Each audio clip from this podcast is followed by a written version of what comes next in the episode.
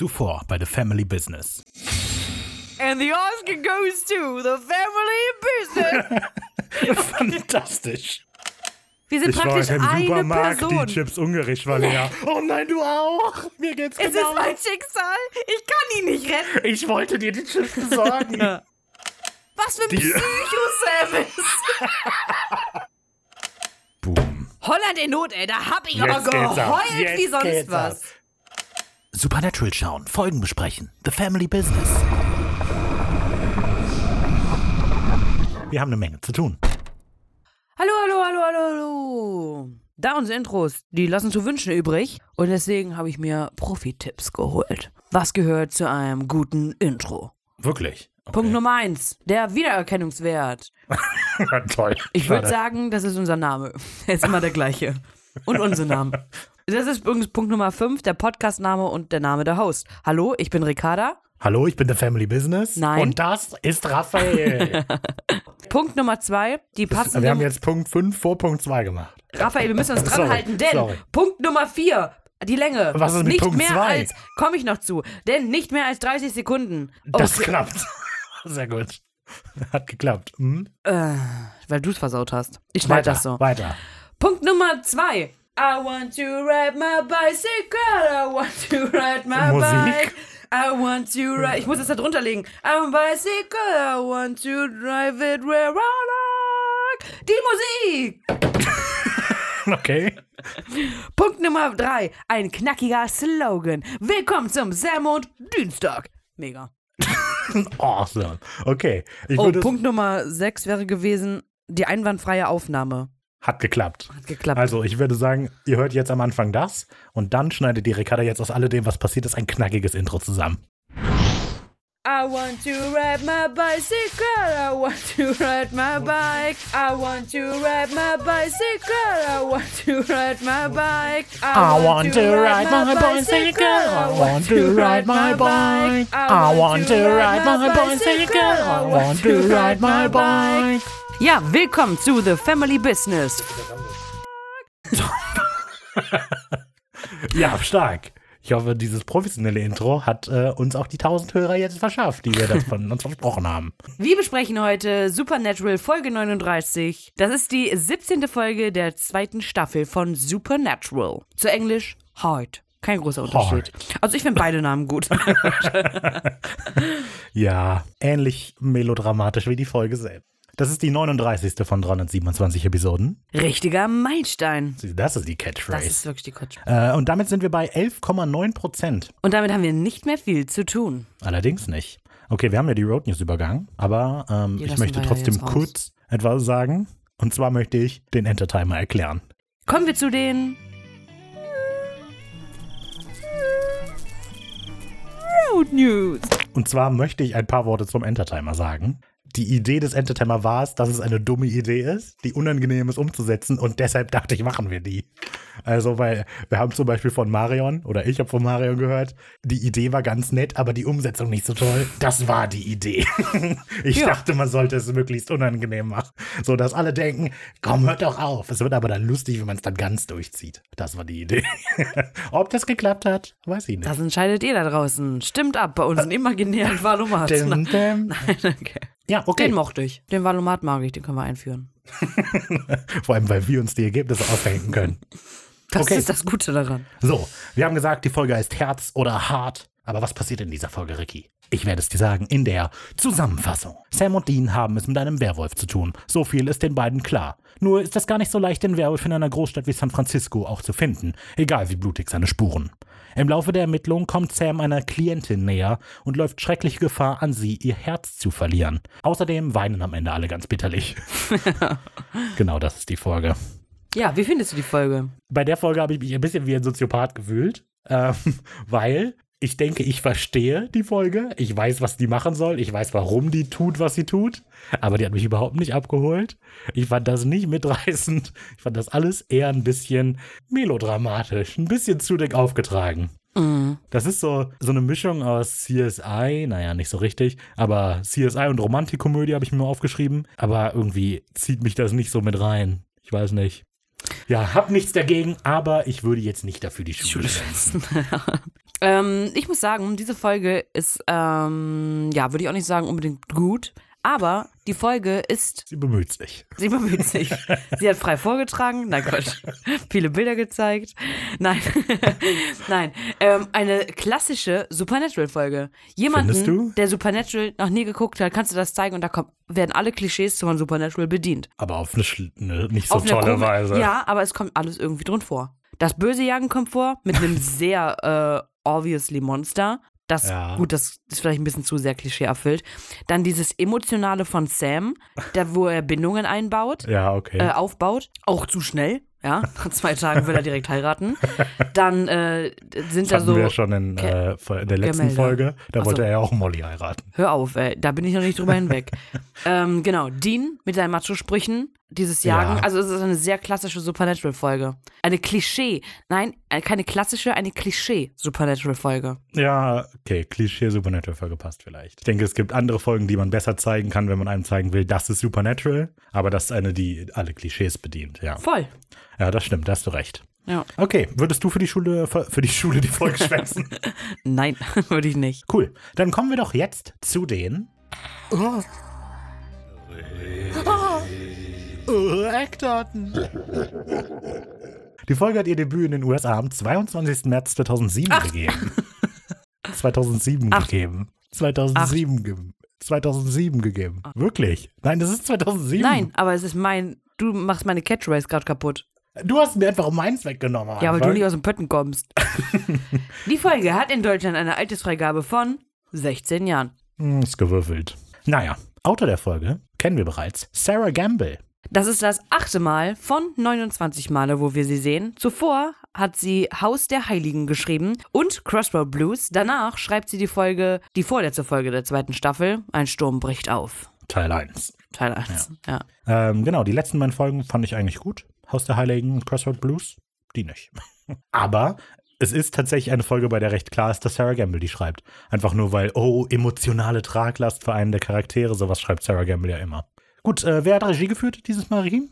Äh, Kim Menners. Ach so, wie oft war das jetzt? Das ist das zehnte von 17 Mal. Ah, okay, okay. Der hat doch diese Staffel schon mal was gemacht. Genau, er hat zuvor auch Haus der Heiligen gemacht und Mörderburg davor. Und die nächste Folge ist die letzte der zweiten Staffel. Ein Sturm bricht auf. Punkt 2. Teil 2. Ein Sturm bricht auf. Punkt. Staffel. äh, Part 2. Ist doch, glaube ich, der Sturm zieht auf, oder?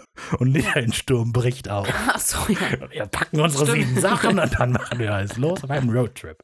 Pass Genau. auf, der Sturm bricht da vorne aus. Ja. Das auch, der Sturm bricht aus. Ähm, sehr schön. Das war's, das waren die Eckdaten. Wir haben jetzt also schon eine geringe, eine grobe Vorstellung davon, wie die Folge wohl aussehen wird, weil wir wissen, wer sie gemacht hat. Aber wie genau sie aussieht, finden wir raus, wenn wir die Folge sprechen. Kann's losgehen? ja.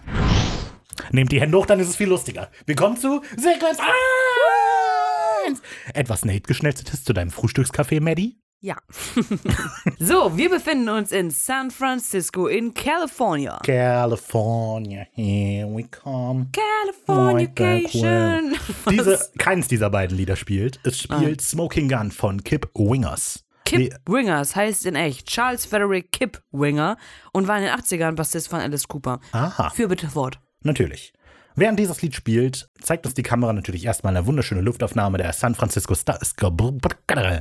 Während dieses Lied spielt, zeigt uns die Kamera natürlich erstmal eine wunderschöne Luftaufnahme der San Francisco Skyline und schließlich eine sehr vielbesuchte Bar, in der bunte Cocktails auf leuchtenden Tab äh, Tablets, auf leuchtenden Tabletts serviert werden, was sehr elegant aussieht, so dickramig und da drin so LED. Wir lernen Madison kennen, die mit einigen ihrer Freunde am Abend zusammensitzt in dieser Bar und scheinbar eine schöne Zeit hat als sie von ihrem Chef Nate Mulligan unterbrochen wird. Der kommt nämlich dazu und er braucht sie jetzt leider noch im Büro. Es gibt da nämlich noch bis Mitternacht einiges an Papierkram, das erledigt werden muss. Und das muss dann natürlich jetzt, während er die ganze Zeit mit ihr im Club war Und betrunken. und betrunken war, muss das jetzt passieren. Na, Nate Mulligan. Da, da, da, da, da, da. Ein Lied von Ed Sheeran heißt irgendwas mit Mulligan. Okay. Mulligan. Oh, das habe ich gar nicht aufgeschrieben. Was heißt irgendwas? Ja, laut dem Wiki ist das irgendwie, sagt man das beim Golf, wenn man nochmal einen neuen Ja, Versuch macht genau. oder so. Ja. Und äh, dass das vielleicht absichtlich gewählt wurde, dieser Name, weil der auch hier es scheinbar schon ein paar Mal versucht hat. Fand ich nicht mega überzeugend, aber okay, warum nicht? Genau, die relevante Schauspielerin, die wir hier kennenlernen und die wir vielleicht auch schon kennen, ist die Schauspielerin von Madison natürlich. Die heißt Emmanuelle Vaugier. Vaugier? Vaugier. Ich sag Emmanuelle Vaugier. Keine Ahnung. Emmanuel Vaugier. Die wird gesprochen von Victoria Sturm und das ist eine dieser deutschen Synchronsprecher oder Synchronsprecherinnen, die nicht eine sehr bekannte Rolle spricht, aber dafür ultra viele andere. Die hat nämlich weit über 1000 Sprechrollen, aber eben wie gesagt nichts davon sehr bekannt ist. Die Schauspielerin kennt man vielleicht, weil die in zwölf Episoden Two and a Half Man mitspielt, als die Mia. Sie spielt Jessica Angel. Angel in CSI New York für 25 Episoden und außerdem spielt sie die Edison in Saw 2 Nice. Und Helen Bryce in Smallville. So viel dazu. Daher kennt man die. Und die, die Schauspielerin kam mir auch bekannt vor, obwohl ich, glaube ich, keine, also ich habe Saw zweimal gesehen, Saw, aber das ist ja. ewig her. Naja, egal, die kam mir bekannt Half vor. Men, also da kenne ich die. Ja, gut. Gut, wir sehen noch andere, und zwar einmal zum Beispiel Madisons Freundin, die gespielt wird von Lindsay Maxwell. Ähm, das ist eine Schauspielerin, uns in Staffel 9. Außerdem Nate Mulligan. Nate Mulligan wird gespielt von David Quinlan. Das Lied geht bestimmt nun ganz anders. Nee. Nee? Okay, alles klar. Gut. Wieder zurück in der Szene. Ein recht offensichtlicher Versuch von Nate mit Maddie allein zu sein. Also versucht er eine neue Taktik. Also, ne, die sowohl Madison als auch ihre Freundin haben eben gemerkt, so, ja, na klar, verstehe schon. Ja, und seine neue Taktik ist, dass er ja viel zu viel getrunken hat und nicht mehr allein nach Hause fahren sollte. Deshalb sollte Maddie doch ihn nach Hause fahren. Aber das lehnt sie dann halt ab, äh, lächelt, sehr selbstbewusst, so, ja, komm, ne, alles gut. Sie hat ihn schon ein Taxi gerufen. Genau. Sie ist nämlich die Avancen von Nate bereits gewohnt und weiß, wie man damit umgehen soll. Sie sagt, ähm, im Deutschen passiert das häufiger, wird sie gefragt, dann sagt sie nur an Tagen, die mit G enden. Und im Englischen sagt sie only days that end with Y. Und das ist ein Tag mehr im Englischen als im Deutschen. Ja, also im Deutschen geht das ja, ich trinke nur an allen Tagen, die auf G enden und Mittwochs, also mein Lebensmotto. ja, so geht das eigentlich, aber das konnte man, das ist zu lang für. Wieso trinken? Aber sie sagt ja gar nicht trinken. Ja, aber Nate trinkt ja scheinbar, also der macht die ja nur an, wenn er betrunken ist, scheinbar. Und das macht er ja scheinbar jeden Tag. Ja. Deswegen. Aber ich wollte ja dir nur den Satz erklären, nur an Alles Tagen, die mit G enden, weil das heißt normalerweise Tage, die mit G Ja, enden ich und weiß schon, Mittwoch. das heißt, weil das viele Tage sind. ich habe das schon verstanden, aber vielen Dank. Danke, Erik. So, ich würde mal darauf zu sprechen kommen. Wir erfahren später in der Folge, beziehungsweise auch hier schon, dass äh, Nate diese Anwandlung des Flirtens öfter macht. Und das finde ich ein bisschen komisch. Also ein bisschen auch beängstigend, weil er, sie ist ja die Angestellte von Nate. Ja, mhm. Und es ist halt ähm, nicht auszuschließen, dass er das auch auf der Arbeit macht. Und das wäre dann sexuelle Belästigung am Arbeitsplatz. Und vom Chef auch im Privatleben, glaube ich, so manipulativ Ja, angeflirtet zu werden, finde ich ein bisschen grenzwertig, dass sie da so stark drüber lacht, finde ich, äh, bricht nicht, äh, weiß nicht, nicht, für sie, finde ich. Ja, ich weiß nicht, spricht am ehesten vielleicht für sie halt. So, also immerhin lässt sie sich davon nicht irgendwie unterkriegen. Also, weil es stimmt Ja, schon, dass dann die Dynamik halt einfach angehen. echt. Ja, klar. lässt es sich halt gefallen und das finde ich halt Ja, aber strange. soll, das Problem ist halt in so einer Situation, dann wird die halt gefeuert und verliert ihren Job. Ja, gut, Naja, kann sich besser halt als nicht sich immer so runtermachen zu lassen und sich das gefallen zu lassen und sich darauf Ja, reduzieren ja, zu aber lassen. deshalb lässt sie sich eben ja nicht drauf reduzieren. Also du hast natürlich recht, Schon, also- dass das, das ist einfach sexuelle Belästigung, was der tut. Und Ja, er aber hat eine Machtposition, die er ausnutzt in der Situation. Und ähm, ja, aber dafür geht die ziemlich, ziemlich äh, ja, ich finde, das wirkt aber so, wenn, wenn, das, wenn die das immer weitermacht, immer weiter ablehnt, dass er die irgendwann mal vergewaltigt. Ja, könnte so sein. Eben, und da finde Aber ich, sollte man sich nicht ja drauf heute Abend noch. Mal gucken. Wir kreuzen die Finger, dass es passiert. genau, Klopf auf Holz. Ja, ja, Madison blickt auf jeden Fall äh, Nate hinterher, der gerade aus der Bar geht, ähm, bis sie eine ominöse Person neben der Tür bemerkt. Sofort kippt die ausgelassene Stimmung, die Bargeräusche verschwinden hinter unheilvoller Musik. Madison scheint verunsichert zu sein. Ja, Wir sehen nämlich einen Mann dort genau. sitzen. Von dem wir später erfahren, dass der Kurt Müller, Maller heißt. Maler. Ähm, und der sieht entweder aus wie eine Discount-Version von Sam oder von dem Vampir aus dem Wundercolt. Habe ich so gedacht. Eher Also- der Vampir aus äh, wie Loot. Ich habe vergessen, wie er heißt. Keine Ahnung. Genau, eigentlich wird er gespielt von G. Patrick Curry und der spielt Fifth in Stargate, SG-1 und Enzo in Battlestar Das ist aber ein Galactica. Dream Team jetzt hier, ne? Allerdings. Allerdings, diese Rolle von Enzo in Battlestar Galactica spielt er nur zweimal und einmal 2006 und einmal 2009. Vielleicht einmal in der Rückblende. Ja, vielleicht, aber trotzdem. So, stell dir vor, du gehst so einmal ans Set, machst, stehst für zwei Minuten da und drei Jahre später, du könntest noch mal kommen, wir müssen noch mal was machen. Ist echt so. Vor drei Jahren hast du dich ein bisschen komisch bewegt an der Stelle. Vielleicht Drehen wir noch mal- nochmal. Eine Freundin bemerkt die Verunsicherung und fragt Madison, ob alles okay ist, was sie dann auch bestätigt. Ihr Gesicht verrät aber, dass es etwas anderes ist. Ja. Der gruselige Mann neben der Tür ist verschwunden, hat allerdings sein Getränk mit Strohhalm stehen lassen. Kurz angebunden und sichtlich verunsichert verabschiedet sich Maddie und eilt aus der Bar. zwei Dinge. Zum einen finde ich wenn wir gerade, wir haben gerade gesehen, wie, ähm, das heißt nicht solide, wie heißt es? Würde ich sagen, Also, das weiß ich wie routiniert, ich sag mal, wie routiniert Madison halt mit den Anbandlungen von Nate umgegangen ist. Also wie cool sie war, dass der irgendwie da kam und äh, sich blöd an sie rangemacht hat. Dass es nochmal so ein bisschen ähm, besonders kraftvoll ist jetzt, dass der Typ, der da sitzt, sie so verunsichert. Ich finde, dadurch wirkt er so, nochmal ja. ein bisschen mehr wie eine Bedrohung. Äh, und dann finde ich es aber auch nett, dass, deshalb hat die es auch konkret in die Zusammenfassung geschrieben, dass das Getränk mit dem Strom noch drin stehen bleibt, äh, obwohl, ähm, wie heißt der, Kurt, verschwunden ist. Das ähm, gibt uns nämlich so ein bisschen als Zuschauer die, die Sicherheit, dass das kein Geist war, der da saß, sondern tatsächlich ein echter Mensch, der was getrunken hat, der allerdings sich dann unter dem Tisch versteckt hat oder so. Das ist dann vielleicht etwas Ja, albern. man hat ja oh Gott, sie hat nichts mich ausgetrunken. Die, während sie hinguckt, müsste die Hand noch von unten so hochgreifen und das mit runternehmen. Ja, ich finde es ein bisschen weird, weil A, es ist noch nicht lange her, dass Nate draußen ist, äh, rausgegangen ist. Also wir haben ja keinen Cut gesehen, dass Zeit vergangen ist, wesentlich viel. Äh, das heißt, die Gefahr, dass er noch draußen steht, ist ja da. Ja. Und dann ist es eine komische Reaktion, ähm, wenn man seinen Crazy Ex sieht, dem einfach mal hinterher zu laufen und dann wegzufahren. Ja, da würde ich ja nicht gedacht. alleine gehen. Also das ist ja wie auf dem Präsentierteller. Sowohl für Nate als auch für Kurt. Ja, ist wirklich eine komische Situation, dass sie dann da jetzt, oh Gott, Macht ich nicht bin so hier so von Sinn. vielen Leuten umgeben, dann gehe ich jetzt mal lieber alleine raus in die Nacht. Ja. Ja. Ja, wie im Horrorfilm. Lass uns die Wege aufteilen. Genau, genau, genau. Naja, Madison ist jetzt, wie gesagt, in der kalten Nacht. Ihr Atem ist zu sehen, während sie schnellen Schrittes über einen Hinterhofparkplatz geht. Ein plötzliches Krachen von den Mülltonnen lässt sie erschrocken herumfahren. Wir sehen, es ist nur ein Hund. So ein Glück, der eine Mülltonne umgeworfen hat. Naja, Maddie hat dann ihren Wagen erreicht, steigt ein und schaut sich noch einmal um. Ein prüfender Blick in den Rückspiegel und sie fährt davon. In dem Moment kommt dann der Mann aus der Bar entschlossen zwischen zwei Autos hervor und schaut vielsagend Madisons Wagen hinterher. Und die Art, wie er rauskommt zwischen diesen zwei Autos, ist albern irgendwie. Also Ja. der hat so einen Terminator-Walk da, so dum, dum, dum, dum. Jetzt ist sie weg, dann gehe ich einfach so weiter. Ja, das ist echt so, als wäre wär drei Sekunden zu spät irgendwie um die Ecke und denkt sich so in der coolen Mine so, ach Mist, und geht aber trotzdem Ja, weiter, genau. um die Szene nicht zu versauen.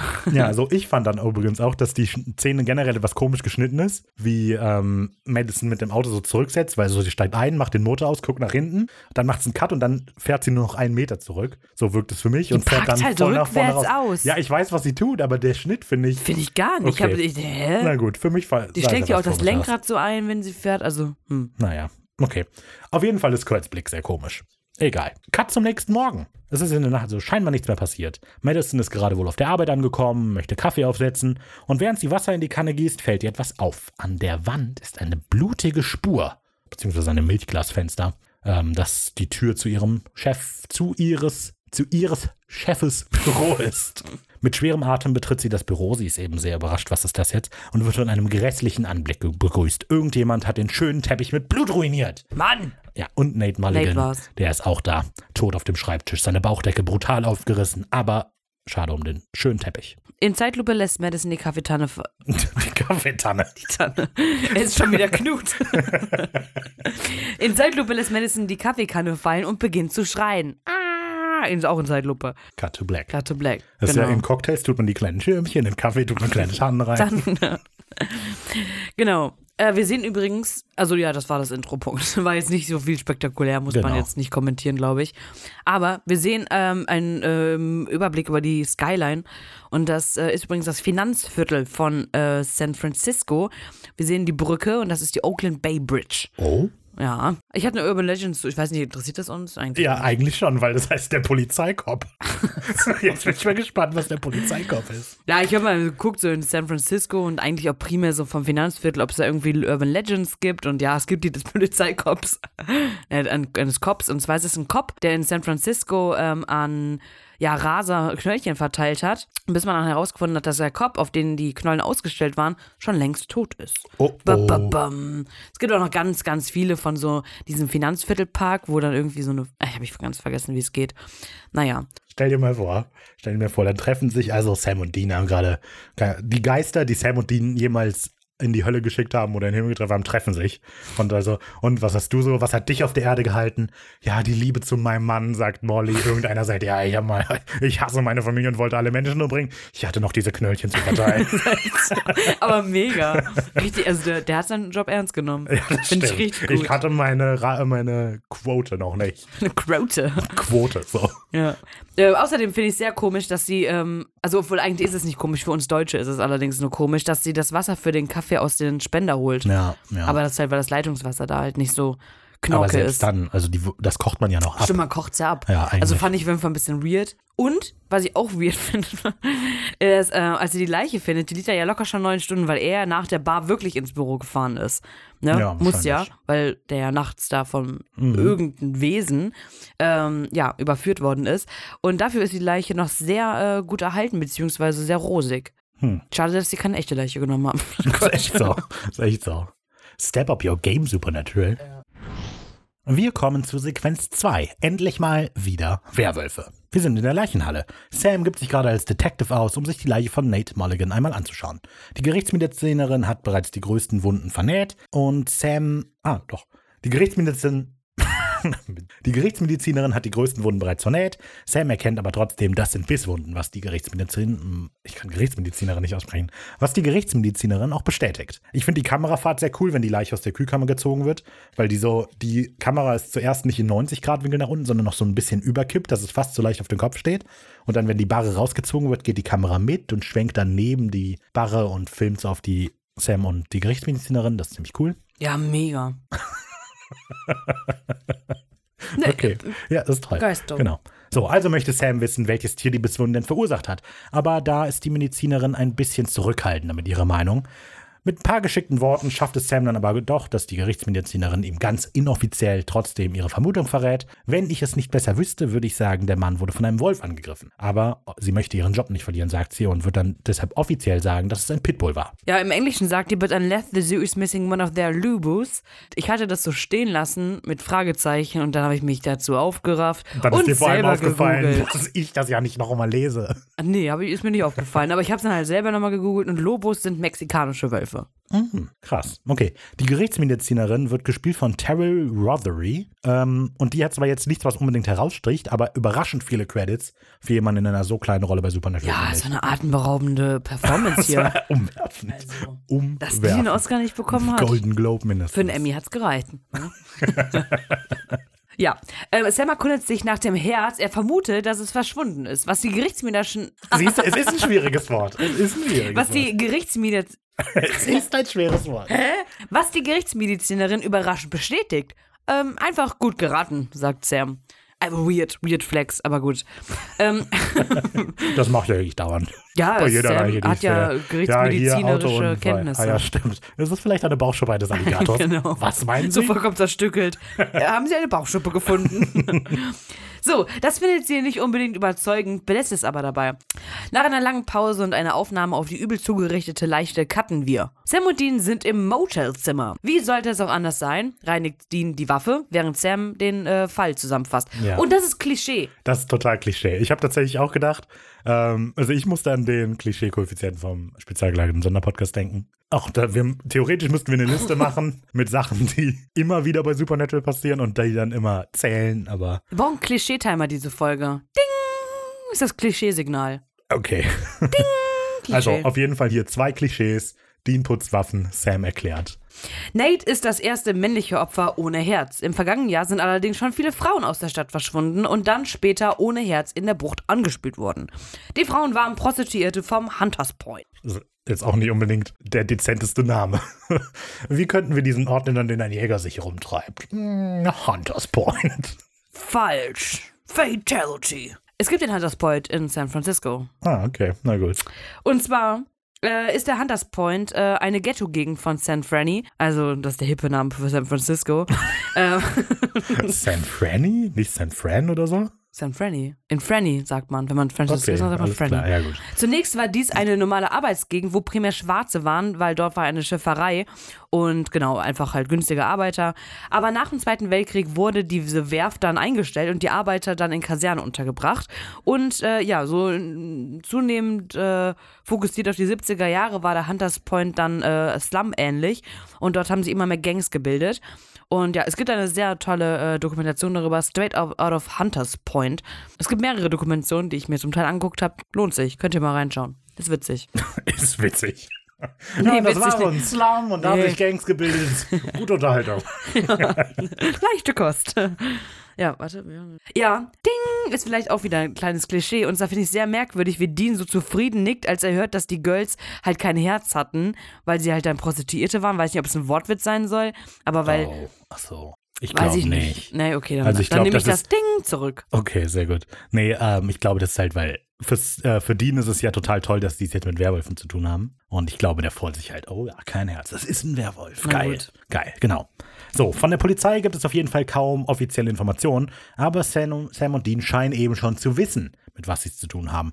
Die Morde geschehen nämlich einmal im Monat in der Woche vor Vollmond. Und Dean freut sich, dass es endlich mal wieder ein Werwolf ist. Nice. Scheinbar haben die wohl früher viele Werwölfe gejagt. Genau. Und zwar, Sam sagt als Bestätigung Dean äh, gegenüber, dass es halt ein Werwolf ist, sagt er auf Englisch Hansi the Lawyer. Und auf Deutsch sagt er, was sagt der? Daher der Anwalt. Oder, nee. Was Okay. sagt, der sagt was ganz komisch, dann hat er Hö und auf Englisch sagt er Hansi the Lawyer. Und Hansi the Lawyer äh, heißt eigentlich nur äh, daher die Anspielung. Der, nee, das ist ein Lawyer, der ist ein Anwalt. Nein. Doch. Google mal, äh, Google-Übersetzer Hansi the Lawyer. Hence the Lawyer. Ja. Das Deshalb ist die der- Übersetzung, und die Übersetzung ist da, daher die Anspielung. Was? Nein. Doch, Raphael, er sagt, warte, So, von der Polizei gibt es wohl kaum offizielle Infos, aber Sam und Dean scheinen schon zu wissen, mit was sie es zu tun haben. Die Morde geschehen nämlich einmal im Monat und das immer in der Woche vor dem Vollmond. Und deshalb freut sich Dean total, es endlich mal wieder mit einem Werwolf aufnehmen zu können. Nice. Denn das haben sie scheinbar als Kinder immer wieder gemacht. Sam macht sich so ein bisschen über Deans kindliche Freude darüber lustig, dass da halt so viele Leute sterben, worauf der aber nicht eingeht. Er erklärt den Zuschauer lieber, wie man einen Werwolf tötet. Eine Silberkugel direkt ins Herz, bumm, aus die Maus. Genau, Dean sagt, äh, Werwölfe sind echt fiese Dinger, seit unserer Kindheit haben wir keinen mehr gesehen. Äh, Sam korrigiert begeistert, okay Sparky, und weißt du was, wenn wir ihn erledigt haben, fahren wir nach Disneyland. Genau, weil er sich eben so Ja. wie ein Kind freut. Naja, auf jeden Fall sollte es ein einfacher Job werden. Sam kennt nämlich auch schon den nächsten Schritt. Die beiden reden mit der Frau, die Nates Leiche gefunden hat. Willkommen zu Sequenz 3. Lieber eine Leiche im Büro als einen Stalker auf dem Dach. Hm, ja, ein guter Name. Vielen Dank. Ja, Sam und Dean sind bei Madison angekommen. Sie geben sich als Polizisten Landis und Dante aus, die Madisons Aussage noch einmal checken wollen. Ähm, John Landis und Joe Dante sind beides Regisseure, die in den 80er Jahren Werwolf-Horrorfilme gemacht haben. John Landis hat An American Werewolf in London und Joe Dante The Howling gemacht. Und ich stelle mir halt vor, dass Dean wahrscheinlich, okay, warte, wir gehen kurz irgendwo hin, dann googelt er erstmal noch, was für Werwolf-Witze könnte ich machen. Und deshalb nennt er sich Dante und Landis. das bestimmt. Ja, wahrscheinlich hat er das tatsächlich im Kopf. Aber schön, dass es so passend war. Warum weiß Dean das? Ach, der weiß doch alles Mögliche. Warum? Wieder Klischee. Ja, na, ja, klar, total. Also Anspielungen an 80er Jahre Filme und so. Ja. ja alles. Ja. Ähm, wenn euch andere Klischees einfallen, schreibt uns gerne Klischees. Dann machen wir irgendwann mal eine Liste. Ja, das wäre gut. So, Maddie ist aber nicht alleine. Sie hat ihren Nachbar Glenn zu Gast, der ihr Beistand leisten wollte, sich aber jetzt gerade verabschiedet, als er die beiden Polizisten erblickt. Madison bedankt sich noch für den Topf. Dean wirft Glenn einen Spruch hinterher und Glenn versichert Maddie nochmal äh, seine Hilfe. Genau. Ja, ist halt weird. Dieses Danke für den Topf. Eine absurde Übersetzung. Und ich weiß nicht, wie das durchgekommen ist. Das macht überhaupt keinen Sinn. Also eigentlich sagt er, glaube ich, im Englischen Thanks for the Casserole, äh, sagt Madison Thanks for the Casserole, was Danke für den Auflauf bedeutet. Mhm. Und im Deutschen Dann kommt einfach dieser Topf. Ja, vielleicht Topf. ein Topf, vielleicht hat man das ein nicht gehört. Ja, Oder Glenn hat eine WWF-Ausstattung vorbeigebracht. Genau das. Das sind einfach. Du, die hatten keine Blumen mehr. Ich habe die einen Topf mitgebracht. eine Blume im Topf vielleicht. Ja? Ich weiß, das ist in der Situation, du bist wahrscheinlich doch aufgewühlt, da ist es schwer zu kochen. Das habe ich dir einen Topf mitgebracht. Ja, es ist eben so dieser komische Brauch doof. von Amerika, dass die immer da mit Aufläufen ja, vorbeikommen. naja, Ja, ist halt damit so. Aber da musst ja du in der Trauer nicht äh, selber aber kochen. es war ihr Boss, also ja, das stimmt. Aber sie der hat die Leiche belästigt gefunden. hat. Ja, mein Gott. Naja, ist egal. Auf jeden Fall, danke für den Job. Das ist das bescheuertste, was sie bislang je übersetzt haben. Ich verstehe auch nicht, was die Logik dahinter sein soll. Also, Keine weil das ist Ahnung. so, weißt du, wir hatten ja schon dieses Boots und Boobs, oder was Stiefel, das kann ich nachvollziehen, aber wie man von Casserole auf, Auf Topf, kommt, ist echt überhaupt keine Ahnung. Egal. Glenn trägt außerdem ein sehr auffälliges Mission Church T-Shirt, das ich aber nicht finden konnte, genau, und auch nicht so richtig verstehe. Also ob das jetzt eine Missionskirche ist, also missionieren, ne, oder ob es Mission Kirche ist. Keine also Ahnung. es gibt die Missing Church of San Francisco und die meisten Untersuchungen Ah. dazu. Ja, die meisten Untersuchungen, jetzt mal selber gegoogelt. Ja. Ähm, die meisten Untersuchungen haben mich zur San Francisco de Aziz Mission geleitet. Das ist aber eine Kirche, die in New Mexico tatsächlich liegt. Ich weiß nicht genau, was die da mit San Francisco zu tun hat, aber äh, ja. Aber äh, genau, es gibt das, dieses äh, San Francisco de Aziz Mission oder Mission auf Spanisch. Mission. San Francisco de Aziz de Mission. Genau. Ähm, genau. Aber es gibt noch diese Mission, Mission, Mission, Mission Church. die Mission Satz. Die Mission Mission Satz aus San Francisco. Die gibt es auch. Punkt. Okay, das ist gut. Gute Information. So, aber unabhängig vom Motiv ist das ein extrem hässliches Shirt. Das ist in einem hässlichen, hellen Gelb und der Schriftzug ist hässlich und dann ist da so eine komische Silhouette von so einem Läufer drauf. Hässliches Shirt. Glenn wird gesprochen von Brett Dryborough. Der natürlich spielt in Battlestar Galactica mit für 20 Episoden den Louis Hoshi oder Hoshi, Louis Hoshi. Naja. Ding! Schauspieler aus Battlestar. Galactica. Und wird gesprochen von Rainer Fritzsche, der sehr oft Shaggy in Scooby-Doo spricht, sonst aber vor allem sehr viele kleinere Rollen hat. Sehr gut. Glenn ist also aus der Tür und Maddie erklärt nochmal, dass Glenn nach ihr sehen wollte und bietet den beiden, also Sam und Dean, dann einen Sitzplatz an. Sam klärt kurz ab, dass Maddie Nates Assistentin war und ihn deshalb wohl sehr gut kannte, was die bestätigt. Wahrscheinlich kannte ich ihn besser als er sich selbst, sagt sie. Aha, sehr vielsagend. Und Sam bittet Maddie, das dann doch etwas zu erklären. Und die führt aus und erklärt weiter, dass Nate dazu neigte, ein bisschen über den Durst zu trinken und dann quasi jede Frau in Reichweite wie blöd anzubaggern. Sie kennen doch solche Typen, sagt sie zu Sam. Und Dean so. und Sam guckt zu ihm rüber. Ding! Dean ist ein dummer Frauenheld. oder? Was ist das Klischee? Sehr gut. Und Sam schämt sich dafür, dass er ein dummer Frauenheld ist. Ding, ding. Boah, Doppelding. Krass. Also ein klassisches Doppelding. Ja, genau. Ähm, Sam bestätigt das eben mit einem Lächeln.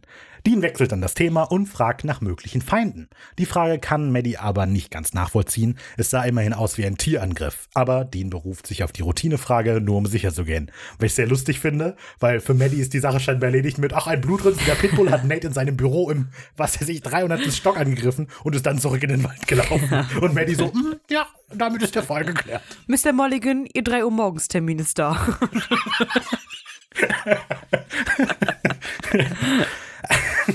Sehr gut. Vielleicht hat sie es so verstanden, dass Pitbull, der Producer, den umgebracht hat. Ich dachte, Pitbull wäre es gewesen. Mr. Worldwide. Okay. ja, so, also bringt Madison ihren Ex-Freund zur Sprache, Kurt Muller, der nach der Trennung zu einem ziemlichen Stalker wurde und sich in den Kopf gesetzt hatte, dass Nate und Maddie ein Paar wären, das er wieder auseinanderbringen muss. Scheinbar heißt wohl Kurt auf Türkisch Wolf. Dabei war Kurt durchaus gewaltbereit und zu allem Überfluss hat Maddie Kurt in der Nacht zuletzt auch gesehen, in der Nate getötet wurde. Er hat sie in, äh, er hat sie nämlich in der Bar beobachtet, das ist ja das, was wir gesehen haben, und verschwand dann, als auch Nate die Bar verlassen hat. Wenn ich ehrlich sein soll, er macht mir Angst. Richtig krass. Ja, ich habe mich gefragt, ob Kurt vielleicht weiß, dass Maddie ein Werwolf ist und sie deshalb immer im Auge behält, oder ob er einfach nur ein normaler Stalker ist. Ich tippe auf normaler Stalker. Ja? Fragen wir doch die Zuschauer. Nehmen Sie jetzt Ihre Abstimmgeräte in die Hand. Ding. Normaler Stalker. Gut, ich find's krass, weil Dean und Stan geben sich hier gerade als Agenten aus und sie offenbart gerade, also klar, alles Mögliche, aber auch, dass sie Angst hat vor Nathan, dass es eine reale Bedrohung ist. Vor Kurt. Vor Kurt, ja, genau. Weil sie ja auch denkt, dass es die offizielle Polizei ist, mit der sie gerade redet und hat ja wahrscheinlich so ein bisschen Hoffnung hinter der Offenbarung, dass gegebenenfalls Wege eingeleitet werden. Und dann finde ich es krass, dass Sam und Dean ja gar keine Polizisten sind und dass wahrscheinlich diese Informationen ja nie an die echte Polizei weitergeben werden und die einfach eventuell, gut, wir wissen, das ist nicht so, aber die gehen das Risiko ein, dass der Stalker weiterhin hinter ihr ist. Ja, aber du musst bedenken, dass Sam und Dean glauben, dass Kurt der Werwolf ist. Wäre blöd, wenn die den durchgeben, Leute, dieser Stalker hier, kümmert euch mal um den Ich und weiß dann nicht, kommen ob die das- Polizei Ja. Stelle und töten den. Also, Nee, aber ich finde es schon krass. ich weiß, was du meinst, aber wie gesagt, die wollen ihn halt auch umbringen als Werwolf. Klare Sache also, Sam und Dean verlassen das Haus und besprechen auf dem Weg zum Impala ihr weiteres Vorgehen. Kurt ist auf jeden Fall der erste Verdächtige, dem die beiden jetzt mal einen Besuch abstatten wollen. Synchron steigen die beiden in den Wagen. Das ist auch ein Klischee, dass die beide gleichzeitig in den Wagen Ne? Ja. So, wir cutten noch einmal zu Madison, scheinbar später am Abend, die gerade in der Küche hantiert, als ein entferntes Hundebellen ihre Aufmerksamkeit weckt und sie zum Fenster geht. Draußen steht Kurt und beobachtet ihr Haus. Naja, er beobachtet sie, nicht ihr Haus. Ja, Das ist eine schöne Architektur. Madison!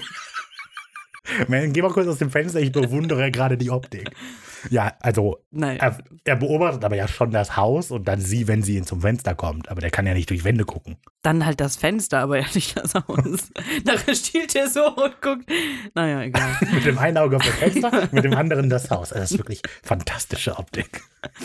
So, Madison erschreckt und als sie wieder hinguckt, ist Kurt wieder verschwunden. Unglaublich. Das ist dieser Typ, ey. Also vielleicht guckt sie tatsächlich immer nur in ganz blöden Situationen hin. Ist einfach, Kurt geht so gerade die Straße entlang und so, fuck, wohnt hier nicht Madison? Sie kommt raus, da ist er schon wieder. Oh nein, Ja. ich hab nicht gesehen. Ja. Genauso in der Bar. Kommt hin, ah, Der hat sich nur den. Schuh zugemacht da unten.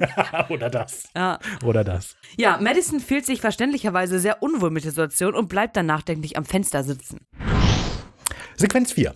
Mitternachtssnack. Das habe ich sehr doof gesagt. Snack. Mitternachtssnack. Sam und Dean verschaffen sich Zutritt zu Kurts Wohnung und schauen sich um. Dabei scheinen sie von außerhalb der Wohnung von einem knurrenden Etwas mit merkwürdiger Sicht beobachtet zu werden. Ja. Ähm, kurz bevor wir zur Wohnung cutten, in die Sam und Dean einbrechen, sehen wir die Aufnahme eines Hochhauses. Und das legt ja eigentlich nahe, dass Kurt irgendwo oben in diesem Gebäude wohnt, weil die Kamera schwenkt von unten nach oben in dem Haus. Das stimmt zwar nicht, wie wir jetzt gleich sehen werden, aber gerade das macht die Aufnahme von, von diesem Hochhaus total fehl am Platz. Ja. Das passt null. Das ist so eine Aufnahme hier könnte Kurt wohnen, wenn er kein Psychopath geworden wäre. Und hier wohnen die normalen Menschen. Kurt. ja, Sam untersucht irgendeine Akte, Dean schaut sich im Kühlschrank nach. Ah. Dean schaut im Kühlschrank nach. Ist das schon ein Ding? Äh, nein, dass er im Essen? Kühlschrank guckt. Ja, aber der isst ja nichts aus dem Ja, Kühlschrank. okay. Es wäre lustig gewesen, wenn du gesagt hättest, Dean schaut sich im Kühlschrank um. Geht mal rein. Ah. Hast du was gefunden? Ich habe noch nicht hinter der Milch geschaut. das wäre gut. Ja, als Dean gerade auf Sams Rate im Gefrierfach nach Herzen hinter dem Hagen das sehen will, ertönt von draußen ein sehr sonderbares Geräusch. Ja. Ja, Ich habe vergessen, wie das Geräusch ist, aber ich vertraue mir, wenn ich gesagt habe, fällt nicht eine sonderbares Mülltonne um? Es ist irgendwie so ein oder nicht? Ich weiß nicht. Ich habe es vergessen. Ja, Dean geht nachschauen und entdeckt tiefe Kratzspuren von, ach stimmt, doch, ist so ein Ja. genau. Ist mehr so ein Nee, ich glaube eher so ein. Ja, Dean geht nachschauen und entdeckt tiefe Kratzspuren von Krallen in der Betonwand, als sei der Werwolf an der Wand heruntergerutscht. Ja, also halt, wenn ich das, das ist so, wenn ich das richtig so, äh, deute, dann soll uns das nahelegen, dass der Werwolf oben auf dem Balkon stand und dann irgendwie runtergehüpft ist, seine Krallen in den Beton gehauen hat und dann runtergerutscht ist. Das ist so ein richtiger Fingernagel auf Tafel-Moment, finde ich, ja, wenn man aber dran halt in denkt. der Tafel auch noch. Ja, och, hör auf. Und also einfach nur, das ist so Black Panther-Style. Super, ja, ich finde das auch ein bisschen lächerlich tatsächlich. Sehr albern. übertrieben auch. Das ist wirklich albern. Und der muss einfach nur, auf jeden Fall, der Werwolf muss da gechillt haben, so. Und ist scheinbar einfach ohne Spuren auf den Balkon geklettert und ist dann wieder gegangen. Wir cutten zu einem Polizisten, der ein sonderbares Geräusch aus der Richtung von ein paar Mülltonnen hört. Das ist der Hund von eben. Wir können zur nächsten Szene springen, kein Problem. Und dann geht er die Sache mal auschecken. Was er findet, ist das Ding mit der komischen Sicht hinter dem Mülleimer und sein jähes Ende, als das Ding ihn angreift. Ein einzelner Schuss löst sich aus seiner Waffe, den Sam und Dean auch hören und sofort losstürmen, um ihm zu helfen. Aber natürlich sind sie zu spät. Sie finden nur noch die Leiche des Polizisten mit aufgerissenem Bauch auf dem Boden liegen. Und dann ist also, Sam und Dean sind erschreckend gut darin, den Ursprung eines einzelnen Schusses zu ermitteln, während sie bei geschlossenem Fenster in einer Wohnung sind. Ich glaube, die waren länger unterwegs. Weil die gucken auch, weil als der Schuss fällt, in verschiedene Richtungen. ja, also, Wir müssen sind- hier lang, nein, hier, nein. Die sind in der Wohnung, draußen knallt und die drei Blöcke weiter, links die Gasse, neben der Mülltonne. Es ist B4. Ja, Schuss aus äh, B4. verrückt. Genau, so, und ich habe auch gedacht, es wäre lustig, wenn die einfach in einen geplatzten Drogendeal oder so reinstolpern Oh, ja. So, da draußen ein Schuss, die, das muss der Werwolf sein. Und dann stehen da irgendwelche zwei Drogendealer, du gibst mir das Geld, dann tut erst die Drogen. Sam und Dean, sorry, hatten wir nichts mit zu tun. ähm, der Polizist, der da tot ist, in seiner Glanzleistung als toter Polizist, ist Rob Hater, der hauptsächlich Stuntman bzw. Stuntkoordinator ist und das für Supernatural tatsächlich auch 44 Episoden lang gemacht hat, 34 Episoden lang für Lucifer und auch in Videospielen mitgewirkt hat wie Gears of War und Army of Two. Gut, während Sam anfängt, die Polizei zu rufen, schaut sich Dean die Leiche einmal etwas näher an. Für Dean macht der Vorfall Kurt nur noch verdächtiger. Sam macht sich Sorgen um Madison und will einmal bei ihr vorbeischauen. Ja, Sam hat hier voll das Goldfisch-Gedächtnis der Internetgeneration. So, hey, Dean, ich rufe die Polizei. Guckt auf mein Handy, steckt das Handy in die Tasche. Ist so, oh, Benachrichtigung von Candy Crush. Genug Handy Genug für Handy heute. für heute. Ja, das finde ich Das richtig so- witzig. Ich rufe die Polizei. Was mache ich? Wir rufen nie die Polizei. Steckt das Handy wieder weg. Den, bist du weitergekommen? ja, richtig. Das ist richtig witzig. Das ist sehr lustig. Wir kommen zu Sequenz 5. Ein Tag bei Maddie. Cut zu Sam und Dean, die an Madisons Tür klopfen. Tatsächlich Lass öffnet mich rein. Bitte. Äh, tatsächlich öffnet auch jemand, allerdings auf der anderen Seite. Glenn hat das Klopfen gehört und seine Tür geöffnet, um zu fragen, was los ist. Die beiden speisen ihn mit Polizeiangelegenheiten ab, als Madison im Bademantel die Tür öffnet. Weil Glenn nicht locker lassen lässt, Nicht locker lassen lässt. weil Glenn nicht locker lässt und in seiner Tür stehen bleibt, schlägt Sam vor, die Sache in Madisons Wohnung zu besprechen. Und uns mal vorstellen, was in Glens vor Kopf vorgeht. Beim Nachbarn klopft, was ist los? Nichts, Polizeiangelegenheit. Ja. Okay, wollen Sie nicht reingehen? nein, nein. ich warte noch auf die Post. Ja, so. Das ist jetzt aber unangenehm. Ich stehe morgens immer eine Stunde im Ich Flur. will meinen Topf zurück. Das wäre jetzt sehr peinlich, aber ich wollte Suppe kochen. Das ist es Das ist wahrscheinlich. witzig. Ja. Glenn ist dann am Vortag wieder nach Hause gekommen, schaut auf, seinen, auf seine, seinen Tresen in der Küche, da steht ein Auflauf. Er so, nein, ich habe den Topf weggegeben. Verdammt. Ich wollte die Suppe kochen. ja. Okay. Ja, wer weiß. Äh, ja, Cut in die Wohnung, wo Madison Sam gerade einen Kaffee einschüttet. Madison erzählt, dass Kurt letzte Nacht vom Haus stand und auf ihr Fenster geblickt hat. Jetzt auf einmal Fenster, nicht das Haus. Die beiden sehen sich in ihrer Vermutung bestätigt, versichern Madison aber, dass sie sich keine Sorgen machen muss. Dennoch sollte einer von den beiden besser bei Madison bleiben, nur zur Sicherheit. So, wie spät ist, ist es? Ist es morgen? Es ist morgens. Weil ich dachte, die wollten nach Madison schauen, ob es der gut geht, und dann legen die sich aber erstmal schlafen. Oh Gott, hier ist ein Werwolf unterwegs. Ich leg mich erstmal ins Bett. Aber das haben wir schon öfter mal, äh, Wirklich? Ja. Dass die einfach. Das war oh bei- Gott, die müssen nach Madison gucken. Hm. klar, das war bei äh, äh, Albtraum, war das so, da hatten wir uns auch richtig lustig drüber gemacht. Ist das so? Ja, er hat Sam nämlich die Oh. Vision. Ja, Ja, das ist schon echt oft Das vorgekommen. machen die wirklich einfach. Wir sollten unbedingt sagen, ob es dir gut geht, aber erst wenn die Sache erledigt ist. Vielleicht wir haben die Narkolepsie. Wenn die zu aufgeregt sind, schlafen die einfach rein. Ja, ja, kann sein. Ja, äh, aber ja, es ist morgens. Ich hatte tatsächlich nie dran gezweifelt, dass jetzt eine andere Tageszeit ist. Ich weiß Ja, nicht, wie nee. dich das verunsichert hat. Also ich, für mich war es halt einfach nur logisch, dass es Nacht ist. Aber die aber sind doch abends zu Madison gegangen, haben an die Tür geklopft. Ja, Glenn da- war da, dann sind die vier Stunden weg und dann haben wir halt morgens, die muss halt früh aufstehen. Ja, es ist nur, weißt du, ich habe mich halt nur gefragt, die beiden sagen, wir müssen unbedingt nach Madison schauen, der Werwolf ist frei und dann warten die, bis es wieder Tag ist, um zu ihr hinzugehen. Nee. Also ich glaube nicht, dass die lang gewartet haben. Klar. Du, also du, also die können ja nicht in der, also das sind ja kein Jumper. Ja, die Ja, müssen ja auch aber Auto die sind doch fahren. immer noch in San da ist Francisco Verkehr, unterwegs. Da ist Aber ja, doch nicht mitten in der Nacht. Wie spät weißt war du ja es? nicht. Die sind doch von Das Madison. Nachtleben in Franny ist äh, schon krass. Okay, hast du oft bei Google Street View schon gesehen, ne? ich war dabei. wupp, wupp, Leute! Kann ich mir Hey, so gut hast du mal vorstellen. Feuer? Wie du vor dem Pizza sitzt, da einen Touristen anquatschst. Hey, sorry, hast du Feuer? Wo ist denn hier ein Club? Sehr unhöflich, Ich habe die mich auch schon Leute. geprügelt. Vor zurück, vor zurück. Und dann gehst du noch einen Schritt weiter und ist der weggerannt. Ja, ja, nee, ich habe mich mit, ähm, ja, war schon. Äh, wir müssen schnell machen, ich muss heute noch so Saturn einen neuen Laptop kaufen. Okay, das wird wahrscheinlich gehen. das war ein Witz, weil ich mich geprügelt habe mit so. Google Street View. Okay, okay. So.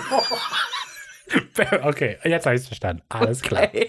Jetzt habe ich es kapiert. Voll ernst. Oh, das wird aber jetzt so schwierig. hey, wir haben noch voll früh. Genau, so. Bevor sie darauf antworten kann, auf welche Frage überhaupt? Auf gar keine. Niemand Genau, hat so. eine Frage gestellt. Ähm, doch, eine, also genau, einer von beiden sollte bei ihnen bleiben, nur zur Sicherheit. Und anstatt dass Madison aber darauf reagiert oder so, ähm, fragt die noch nach Kurts Arbeitsplatz. Und Madison erzählt dann auch sofort, dass Kurt eine eigene Autowerkstatt hat scheinbar, weil ich ihm jetzt nicht zugetraut, aber gut. Während sie die Adresse raussuchen geht, streiten sich Sam und Dean, wer bei ihr bleibt und wer die Autowerkstatt abchecken soll. Beide wollen natürlich bei Maddie bleiben, also entscheidet die hohe Kunst des Schnick, Schnack, Schnuck. Eins, zwei, drei, Dean Schere, Sam Stein. Sam gewinnt, weil Dean scheinbar immer Schere nimmt. Dean besteht auf ein Rematch. Eins, zwei, drei. Dean wieder Schere, Sam wieder Stein. Sam gewinnt. Dean macht sich vom Acker und Sam ist jetzt mit Maddie allein. Das Witzige dabei ist halt, ist, dass, dass die ihr die Faust so zücken, als würden die sich halt boxen. Okay. Okay, Ricky, halt bist du bereit? Eins, zwei, drei. Oh Gott, das Mikro ist umgefallen. Komm, komm, und. Oh, drei. Oh, Ricky hat gewonnen. Okay, Ich bin sehr gut in Schnick, Schnack, Schnuck. ist das so? Ja. Eins, zwei, drei. Scheiße. Okay. Das war aber das ist Manipulation, damit ich bei der nächsten Runde wieder gewinne. Hm, Oh, pass auf, wir spielen jetzt mit den Zuhörern. Schnick, schnack, schnuck. Oh, ich errate, was die gemacht haben. So. Okay, Ihr also Schere. Zuhörer gegen mich, Schnick, schnack, schnuck. Stein. Schere. Schere. Rafa hat dreimal äh, äh, Stein Es geht doch, die Zuhörer sehen doch nicht, was ich mache, die hören nur, was ich sage. Okay. Okay, habt ihr gewonnen? Habt ihr verloren? Lasst es mich wissen. Was äh, mache ich hier? Was steht da? Ah ja, genau. Dean sagt, nach, also während die sich streiten, wer da bleiben kann, sagt Dean, vergiss es, du verfolgst diesen Gruselex, ich bleibe hier bei der süßen Braut. Sam, Alter, warum schnappst du dir immer die süßen Mädchen? Dean, weil ich älter bin. Für Dean ist das ein sehr passender Dialog. Und es ist ja auch, das hatte Dean ja schon mal, dieses, weil ich der Ältere bin, ist theoretisch ein Klischee. Aber für Sam ist das vollkommen unpassend, dass der das sagt. Wann hat Sam denn jemals gesagt, warum schnappst du dir die süßen Mädchen? Was ist eigentlich los? Ist echt so. Naja, egal. Es ist scheinbar ein bisschen Zeit vergangen, nachdem Dean jetzt gegangen ist. Maddie hat sich etwas angezogen und die Post reingeholt. Weil die vorher nackt war. ja, die hat halt den Bademantel an. Und jetzt trägt sie halt Jeans Das und ein normales Top. Ist kein Unterschied. Doch. Was ist der Unterschied? Deine ist äh, lockerer. Das andere ziehst du nach dem Duschen an, das andere ziehst du über deinen Schlafanzug. Und was, wenn du den Bademantel über den Schlafanzug anziehst? Dann ist es ein Morgenmantel. so, okay. Ja, also ein bisschen Zeit vergangen. Maddie hat sich dann in Tagesklamotten geworfen und die Post reingeholt. Sam sitzt etwas planlos am Tisch und schaut Löcher in die Luft. Das Angebot, sich auf die bequemere Couch zu setzen, lehnt er allerdings ab. ja, äh, Maddie hat hier so einen typischen 2006, 2007 Mädelstil. Habe ich auch sofort erkannt. Herbstkollektion. Ja.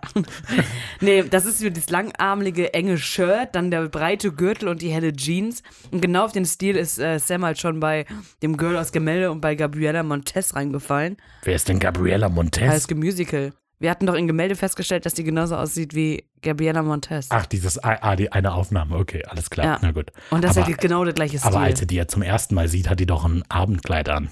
Aber er ist trotzdem noch reingefallen. Okay, Punkt. alles klar. Okay. Ja, Madison überlegt kurz und entscheidet sich dann ihre. Äh, ja. Madison überlegt kurz und entscheidet sich dann, ihren Wäschekorb voller Unterwäsche vor Sam auf den Tisch auszukippen.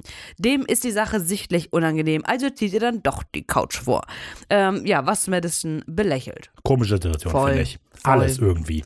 Also, dass Sam einfach in der Wohnung bleibt, ohne dass Madison irgendwas sagt, finde ich schon mega komisch. Ähm, und dass Madison dann einfach sich entscheidet zu flirten irgendwie. Und dann Sie macht sich da halt, sie reduziert sich da halt schon wieder so auf sowas. Sie will ja da nicht mit ihrem Charakter gerade überzeugen, sondern mit ihrer schönen Unterwäsche. also es ist, Also es ist eine ganz komische es Persönlichkeit. ist wirklich total komisch. Da, das ist so, weil es ist ja noch nicht mal, also sie zieht diese Flirtschiene denn ja nicht auch so mega äh, so mega direkt weiter, sondern einfach nur, weil, was, ich glaube, das Erste, was ich jetzt machen sollte, um den mal so ein bisschen anzuflirten, um das Wasser auszufüllen, ist meine Unterwäsche auf den Tisch zu werfen. ja. Ein bisschen übertrieben. Die ganze Situation, wie gesagt. Also auch, dass Sam einfach da sitzt. Das, dass die das auch einfach abkauft. So, man ist auch, wenn die Polizei dein Haus überwacht, sitzt die draußen und nicht auf deiner Couch. Während du schlafen gehst, gleich Ja, noch. ja. Uah. Naja, äh, Sams Handy klingelt, es ist Dean von der Werkstatt. Lass mich raten, du sitzt auf der Couch während Langeweile und weißt nicht, was du sagen sollst? Lustig, weil das tut er. Ja. Darauf geht Sam nicht ein und will stattdessen wissen, äh, äh, was Dean herausgefunden hat. Der war seit einer Woche nicht mehr auf der Arbeit, aber Dean hat eine Idee, wo Kurt sein könnte. Mhm. Weil er Äh, so gut ist. So Natürlich, natürlich. Ähm, nee, er kennt halt Männer wie ihn. Männer wie wir. Die geben niemals auf Männer wie wir. Das ist Spongebob, ne? Ja. Es ist scheinbar wieder ein bisschen Zeit vergangen. Maddie hat ihre Wäsche sortiert und setzt sich jetzt zu Sam auf die Couch. Ihre Serie fängt jetzt an.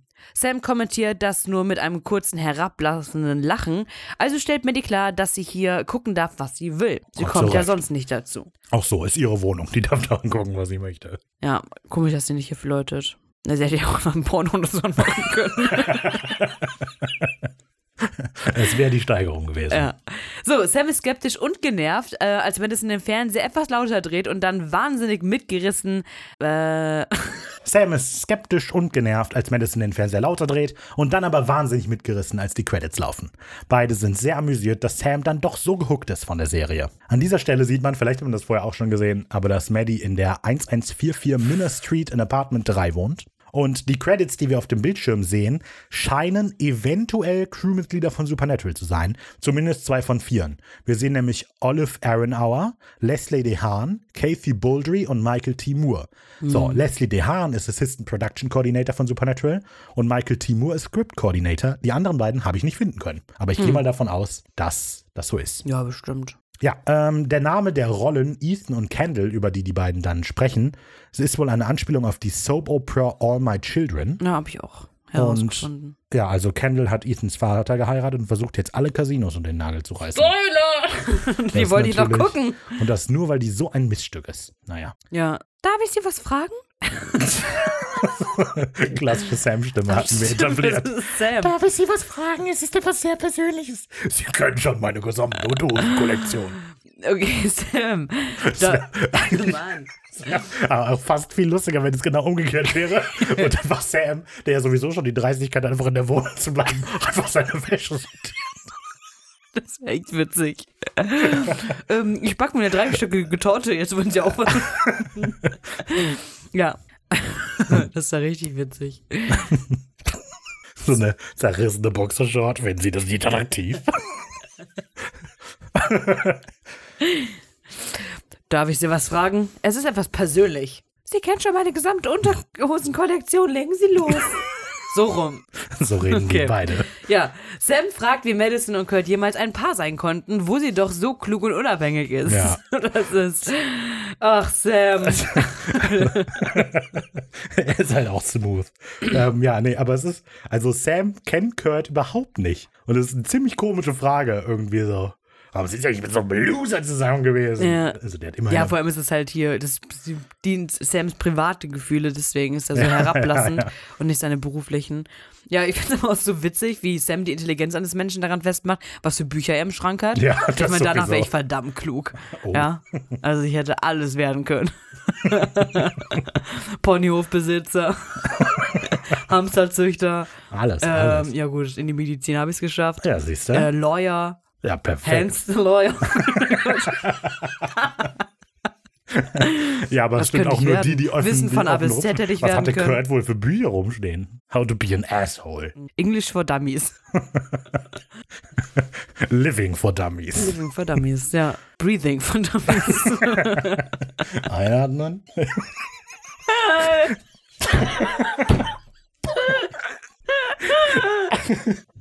Ich warte schon sehr gespannt auf den nächsten Teil. Okay. Ricardo hat eine sehr lustige Lache.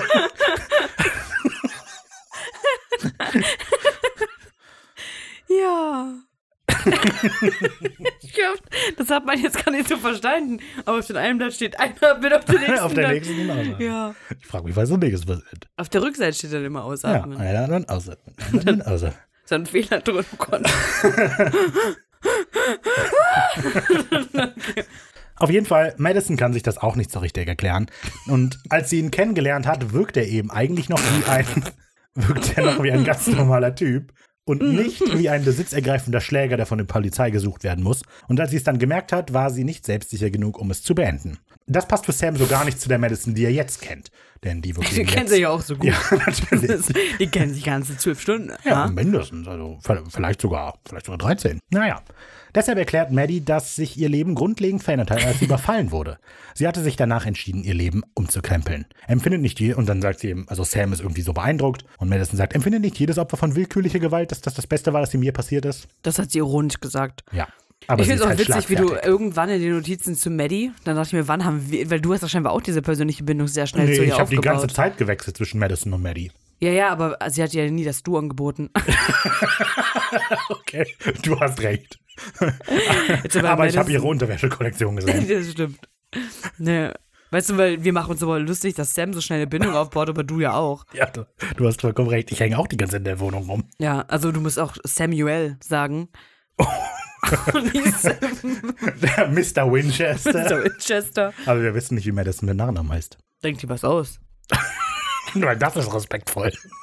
Ich weiß nicht, wie du heißt. Ähm, Mrs. Möchtegern Mulligan. Ehemals Müller. Okay. Ja, alles klar. genau. Sam gesteht, dass er Maddie ungewöhnlich beeindruckend findet. Und darauf folgt eine lange Pause, in der beide nicht so richtig wissen, was sie sagen sollen. Maddie scheint sich geschmeichelt zu fühlen. Bevor Sam noch etwas sagen kann, klingelt das Handy. Natürlich.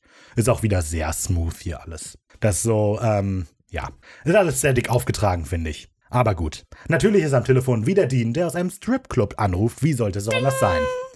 Er beschattet Kurt, der ebenfalls in diesem Club sitzt, hat allerdings primär Augen für die Stripperin direkt vor seiner Nase. Dann legt er auf und wir machen einen Cut. Ja. Wir sehen, wie Dean ihr eine Dollarnote gibt. Also die Spendierhosen an. Ja. Ich finde es sehr nett, dass. Jetzt kann äh, sie sich Ängste, äh, endlich kann sie ihr Cottage vorab bezahlen. Naja, dann, ne? Hm. Interessant, dass bei IMDb die Schauspielerin auch einen Credit hat, der Stripperin. Vor allem Ähm, sieht nur die Füße. Genau, die Beine, die wir sehen, sind von Jasmine Fox. Hör mal. J -J Jasmine. Wisst ihr, How I Met Your Mother? Heißt das Stripper-Ego von Lily so? Nee. Okay, ich weiß es nicht. Doch, kann sein. Ist egal. wir kommen zu Sequenz 6. Die Nacht der Wahrheit. Sam steht am Fenster und beobachtet den Mond, als Das wird in sich, dieser Folge noch ein paar Mal passieren. ja, als sich Maddie ins Bett verabschiedet, allerdings nicht direkt geht, sondern erwartungsvoll stehen bleibt. Sam versichert ihr, dass er hier bleiben wird und sie einfach nur rufen muss, wenn irgendwas ist. Scheinbar etwas enttäuscht, dass Sam nicht mitkommt. Äh, alles klar. Äh, nee, also er. Scheinbar etwas enttäuscht, dass Sam nicht alles klar, ich komme mit gesagt hat, verschwindet Maddie in ihrem Schlafzimmer. Es ist wirklich so. Und das ist so komisch. Die ganze Situation, das wirkt so unnatürlich. Also wie so, ich gehe dann jetzt ins Bett. Mhm, alles klar. Und Maddie, ha, ich gehe ins Bett. also, ich also, weiß äh, nicht. Gut, gute Nacht. Ist Soll ich Ihnen noch was komisch. vorsingen? ja. Später am Abend schaut Sam auf der Couch Fernsehen. Ein Blick zurück zur halb geöffneten Tür, hinter der Maddie Schlafzimmer im Dunkeln liegt. Ja, ähm, laut dem Internet schaut Sam den Film Zähl bis drei und bete, ein Western von 1957. Ähm, ja, und das kommt ja gleich dann. Wir cutten auf die Straße, wieder der Vollmond als Eröffnungshot. Wir cutten auf die Straße, wieder der Vollmond als Eröffnungsshot. Down on the Street von The Stooges spielt und fadet gedämpft in den Hintergrund, als wir sehen, dass Dean in der Gasse hinter Kurt's Wohnung steht. ja, wo soll die Musik herkommen und warum wird die plötzlich so dumpf? Also, ich habe überlegt, ob die vielleicht aus, dem, aus der Wohnung von Kurt kommen soll. Ähm, aber es Nee, ist nee. super komisch. Ich fand es auch merkwürdig, ähm, weil es uns ja irgendwie noch den Vibe gibt, dass wir in der Nähe des Stripschuppen sind. Und dann dachte ich Oh. mir, ja, dann dachte ich mir, gut, aber in dem Viertel, weil wir, die sind definitiv da noch im Finanzviertel, weil im Hintergrund sehen wir die Transamerica-Pyramide äh, in San Francisco und das ist noch das Finanzviertel. Dann dachte ich, da gibt es ja keine Stripschuppen, aber doch, ich habe gegoogelt. Okay. Dort äh, ist das Gold, der Gold Club und da ist tatsächlich direkt da praktisch, wo Dean tatsächlich steht, der Stripschuppen. Das heißt, er befindet sich wahrscheinlich wirklich noch am Stripschuppen und scheinbar wohnt eventuell Kurt dann doch da. Okay, na gut. Aber selbst dann ist es komisch, dass die Musik zuerst hell ist und dann plötzlich gedämpft Das ist wird. ein cooler Übergang. Das, ja, aber das ist eine komische. Egal, egal. naja. Ja, plötzlich zerspringt Kurt's Das hast du aber nicht, du hast es falsch gemacht. Das muss plötzlich zerspringt Kurts Fenster. Na, Bitte. Und Dean rennt mit gezogener Waffe los. Er stürmt in die Wohnung. Die Musik ist jetzt extrem laut. Deshalb glaube ich, dass es eigentlich aus der Wohnung kommt, die Musik, weißt du? Ähm, und Das vor ist ihm, Hintergrundmusik. vor ihm offenbart sich eine schreckliche Szene. Kurt liegt aufgerissen auf dem Boden und Maddie, scheinbar in ihrer Werwolfsform, wühlt in, ihren, wühlt in seinen Eingeweiden. Die hat da was verloren. Ja. Ich habe meine Kontaktlinse verloren. Oh nein, bleib still, bleib ruhig. Ja, äh, die Werwolfsform besteht scheinbar aus ekligen Fingernägeln, einem ekligen Gebiss und blauen Katzenaugen. Wollte ich nur äh, gesagt haben. Ja, äh, also Eric, John und Sarah äh, und so waren irgendwie ein bisschen stolz darauf, dass sie den Werwolf recht natürlich und menschlich gehalten haben. Ja, weil die wollten nicht zu übertreiben, dass der so Werwolf-like ist, weil die haben gesagt, if you can't sell it, then don't show it. Und ich finde es aber tatsächlich, dass die das nicht so gut gemacht haben. Doof aus Ja, eigentlich. finde der ich auch. Werwolf. Finde ich auch. Naja, ähm, ein schneller Schubser und Dean bounced an die Wand. Maddie will auch Dean angreifen, aber der zückt ein silbernes Messer und erwischt Madison am Arm. Also ergreift der Werwolf die Flucht und Dean entscheidet sich ohnmächtig zu werden, damit Sam die Sache nicht jetzt schon klären muss. Denn es ist wirklich, also Dean einfach nur so, oh, das hier ist weg. Oh. ja, sehr gut. Die Sonne geht auf, natürlich. Cut zu Sam, der sich gerade ein Glas Wasser abfüllt aus dem Wasserhahn. Hm. Eben hatten wir noch aus dem Wassertank, egal. Ja gut, wir sind ja nicht im Büro. Ja, gut, aber also wenn das Büro, also Ja, wenn ja, Madisons ja, Büro ja. Äh, Haus Wasser hat, dann war das egal. Naja, er füllt sich Wasser ab und bekommt einen Anruf. Es ist dann natürlich Dean, der gerade wieder wach geworden ist und Sam die Situation erklärt. Madison ist der Werwolf. Es ist ein extrem unnatürliches Telefonat, denn Dean weiß doch, dass Sam bei Madison ist. Also muss er eigentlich davon ausgehen, dass, wenn Madison der Werwolf ist, draußen rumläuft und Sam ihm nichts gesagt hat, dass Sam tot ist. So, das wäre ja die erste Überlegung. So, fuck, warte, Madison ist der Werwolf und Sam ist da und jetzt hat mich Sam nie angerufen? Egal. Na, also mich stört an dem Gespräch tatsächlich nichts. Okay. Ich finde aber auch dieses, ja, ich bin gerade von meiner Ohnmacht aufgewacht, weil ich gegen den Werwolf gekämpft habe, kommt erstaunlich emotionslos. Und auch Sam kommentiert das gar nicht. So von wegen, Was was, du warst denn? unmächtig oder so. Halt irgendwie, äh, da- dass die beiden besorgt übereinander sind, passiert einfach nicht. Ich weiß nicht, also mich nicht stört mal- irgendwie daran nichts. Also, ich denke so, Dean müsste entweder, müsste entweder sagen, Alter, ich dachte, du wärst tot oder so, oder er sagt sowas, warum hast du mich nicht gewarnt? Stattdessen einfach nur, ich bin aber wach geworden, Madison ist der Werwolf. Was? ja gut, Egal. er weiß ja, dass Sam es nicht weiß. Ach, egal. Naja. Naja, genau. Sam kann das auf jeden Fall nicht fassen. Er checkt nach Madison, während Dean sich noch am Telefon beschwert, ähm, was für einen schlechten Job Sam gemacht hat beim Aufpassen. Aber Madison liegt friedlich schlafend in ihrem Bett. Ja. Dean erzählt von dem Schnitt an ihrem rechten Arm als Beweis, ähm, weil Sam die Sache halt immer noch nicht glauben kann. Ja, und es ist auch vernünftig und angebracht, finde ich, dass Sam die Sache nicht glauben kann. Weil wie zur Hölle kann sich ein Mensch neben dir in einen Werwolf verwandeln, rausrennen und du bekommst Scheinbar nicht mit? kann sie es ja. Also, es ist echt. Wie stellst du, aber wie stellst du dir das vor? Also, ja, man Oh. hört doch wahrscheinlich irgendein Geräusch. Oder das Fenster aufgehen wenigstens. Sam ist doch nur da, um Madison vor Kurt zu beschützen. Dann hört man doch zum Beispiel, ob ein Fenster aufgeht oder nicht. Und ich denke, dass halt die Verwandlung in einen Werwolf auch irgendwie Geräusche macht. Also ich, Aber warum ist Sam dann überhaupt da, wenn man das sowieso nicht hören kann? weil er vielleicht dachte, dass Madison sie ihn angreift zuerst. Wahrscheinlich äh, ist einfach Madison vorne aus der Tür rausgekommen. Alles klar, Madison? Ähm, ich wollte nur noch mal auf Toilette. Aber die sind ja auch da, um sie zu schützen und nicht, weil sie denken, sie ist der Werwolf. Ja, ja, aber gerade, aber dann ist man doch besonders aufmerksam, Egal selbst wenn das jetzt. Fenster aufgeht. Das ist mega jetzt. komisch. So, ähm, Madison wird dann auf jeden Fall wach gerade und ähm, sie ist nackt, ja. sie, sie trägt keinen Schlafanzug und Was sie überrascht. Also sie ist ja, überrascht. nee, ja. aber sie ist so emotionslos davon überrascht. Das finde ich ein bisschen krass. Es ist das wirklich sch- komisch. Schon wieder, spricht schon wieder nicht für sie. Wo ist denn mein Schlafanzug? Sam, Hast du mit Sam. dem war ausgezogen, Ja. während ich geschlafen habe? Ganz, also finde ich Das sehr, sehr strange. Gut, auf jeden Fall, Sam bemerkt dann den Schnitt an ihrem Arm. Oh nein, zügig geht Sam dann zur Tür und sperrt sie zu. Ich gehe nirgendwo hin. Und sie auch nicht. Ja, und äh, Madison steht auf und ist sofort in diese Unterdecke eingewickelt, als sie aufsteht. Das ist ähm, praktisch, dass der Werwolf scheinbar alle Kleidung ausgezogen hat, aber die Unterdecke noch an. Willkommen zu Sequenz 7. Dr. Jekyll und Mr. Hulk. Es ist etwas später. Madison ist jetzt vollständig angezogen und an einen Stuhl gebunden. Sam steht mit einer- seiner Waffe ihr gegenüber und sie macht sich Vorwürfe, nicht direkt erkannt zu haben, dass Sam offensichtlich psychopathisch ist, äh, psychotisch ist. Und ich habe mich gefragt, wie das wohl ablief, dass ähm, die sich noch anziehen konnte, aber dann gefesselt wurde. Also, jetzt ziehen sie sich an und äh, ich gucke kurz weg und sie rennen bitte nicht raus und dann setzen sie sich auf Stuhl.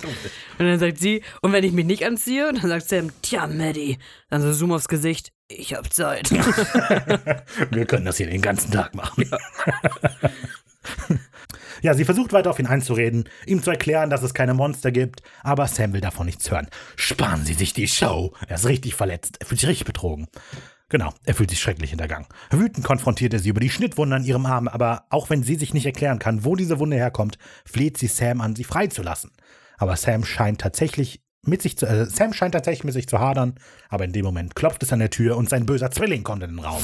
Er öffnet nämlich die Tür, ohne zu schauen, wer dahinter steht. Zu seinem Glück ist es aber nur Dean und nicht Glenn. Dean kommt lächelnd in die Wohnung und leckt sich so die Lippen, während er Madison fixiert. Dean also auch direkt im totalen Psychomodus. Das ist Ja. unglaublich. Und wie gesagt, eben auch Sam, tatsächlich, er guckt nicht durch den Türspion oder öffnet kurz so ein bisschen die Tür, um zu gucken. Einfach nur, zack, mal sehen, wer da ist. Das ist eine gute Überraschung. Naja, genau. Dean beginnt mit Madison zu sprechen. Oh, wie geht's denn so? In meinem Kopf geht's übrigens prima. Und als Sam, äh, als Sam ihn dann zur Seite nimmt. Sam äußert die Vermutung, dass Madison vielleicht gar nicht weiß, wenn sie sich verwandelt. Dean gefällt dieser Hulk-Vergleich nicht. Maddys Opfer waren sehr gezielt ausgewählt, nämlich ihr Boss und ihr Ex, und das passiert nicht zufällig. Sam vermutet, dass Maddys Unterbewusstsein vielleicht irgendwie noch aktiv ist und die beiden dann als Bedrohung gesehen hat und deshalb der Wolf ähm, diese gezielten Anschläge gemacht hat an die beiden. Und Dean scheint es aber jetzt letztlich egal zu sein, so oder so. Maddie ist ein Monster, ob bewusst oder unbewusst. Ähm, und Monster müssen erledigt werden. Sam sieht das allerdings etwas anders. Oh, genau, stimmt, du hast vollkommen recht. Sam sieht das etwas anders. Ting! Die beiden streiten sich. Er kann sich in sie hineinversetzen und versteht ihre Situation. Das hatten wir auch letzte Folge schon mal, dass er sich einfach mit allen identifiziert. Ja. Dean will was entgegnen, sagt aber nichts. Kennt man, übliche Thema. Wir haben echt keine Zeit für das bla bla bla bla. Ja, okay. Sam glaubt, es gibt noch eine andere Möglichkeit, den Werwolf zu erledigen, ohne Madison töten zu müssen. Dean ahnt, was Sam meint. Scheinbar hatte John nämlich die Theorie, dass Werwölfe geheilt werden können, wenn der Werwolf getötet wird, der sie verwandelt hat. Zieht sich durch. Ist es so? Also ich weiß nicht, ob das Supernatural, Super, Supernatural so ist, aber ich meine das schon mal von einer anderen Serie. Okay, Oder? Ahnung. Ich weiß aber nicht, habe ich schon mal eine Serie geguckt mit Werwölfen? Ich weiß nicht. Okay, vielleicht habe ich mir das auch mal Naja. eingebildet. Ähm, die genaue Formulierung, die möchte ich noch äh, an der Stelle nennen, ist: Möglicherweise gibt es eine Heilung gegen Lykanthropie, indem du den Werwolf tötest, der dich gebissen hat. Ich möchte das betonen an dieser Stelle, weil es nicht Madison sein wird, die den Werwolf tötet. Naja, egal. Ähm, ich finde es ganz nett, dass Johns Ach ja. Theorie später falsch sein wird. Ist zwar ein kleiner Spoiler. Ähm, aber damit hat er Sam quasi ein zweites Mal im Stich gelassen und das finde ich ganz cool. Die, die ist es doch dann, dass, wenn ich ein Werwolf bin, du hast mich verwandelt, muss ich, ich dich töten. Also so verstehe ich die Formulierung, wie sie im Buch steht, von in Johns Tagebuch. ja. Ja, genau, und das machen sie eben nicht. Glenn wird von Und die erschießen einfach so deine Frau. deiner Frau. Nein, die Madison. Madison hätte Glenn ja töten Ja, genau. Ja. Ja. Okay. Das heißt, die Jungs haben die das verbockt. Ja, ich denke auch. Das äh, ist eine mögliche Erklärung. Naja, muss man auch. So, Dean hält nicht so viel von möglicherweise, aber für Sam ist es einen Versuch wert. Dean unterstreicht, dass sie überhaupt keinen Anhaltspunkt für den entsprechenden Werwolf haben, aber da fällt Sam die Geschichte von Maddys Angriff ein. Sam geht zurück zu Madison, um Details über den Überfall zu erfahren. Zögerlich gibt sie dann auch Auskunft. Der Angriff ist circa ein Monat her, sie hat den Kerl gar nicht gesehen, aber ja, sie wohl gebissen in den Nacken. Und zeigt auch die Stelle. Sam schaut sich diese Bisswunde an. Oh, that's just a love bite, kommentiert Dean. Genau, eigentlich, eigentlich kommentiert ihr das nur ein Klutschweg im Deutschen. Das mit dem Love Bite ist die englische Übersetzung, aber ich finde, das passt halt deutlich besser mit dem Love Bite. Ja, wegen Bite. Weil es halt, ja, und weil es halt die Erklärung ist. Ne? Ist egal. Also, ja. So, Madison erzählt, dass sie gerade auf dem Heimweg von ihren Freunden war, ähm, als sie angegriffen worden ist, in der Nähe von Hunters Point, der Ort, an dem auch die ganzen Prostituierten umgebracht worden sind. Aha. Aha. Ja, aber sie sagt, ich war auf dem Weg zu, nach Hause von einem Freund. Sagt ihr nicht von ein paar Freunden? Nee, sie ist eine Schlampe. Okay, auch gut. Auch gut. So, Sam und Dean ziehen sich wieder zurück und beratschlagen. Sam vermutet, dass der Werwolf heute Nacht Und wieder beim Hand Rad. Und schlagen ein Rad. Egal. Ist gut. Alles gut. Genau, jetzt einen Handstand Ja, und ein paar Gymnastikübungen. Nee, Sam vermutet, dass der Werwolf heute Nacht wieder im Hunters Point zuschlagen wird. Er zieht ein. Nein, er holt jetzt seinen Koffer und zieht bei Madison ein. Mit cool. Molly. Ja, genau. Das ist eine gute Worte für mich und Molly. Er sieht ein, dass die Vermutung auf dünnem Eis steht, aber es sollte doch ein Versuch wert sein. Genau. Dean erinnert Sam daran, dass auch Maddie sich verwandeln wird. Also wird Sam bei ihr bleiben und sie im Notfall erschießen.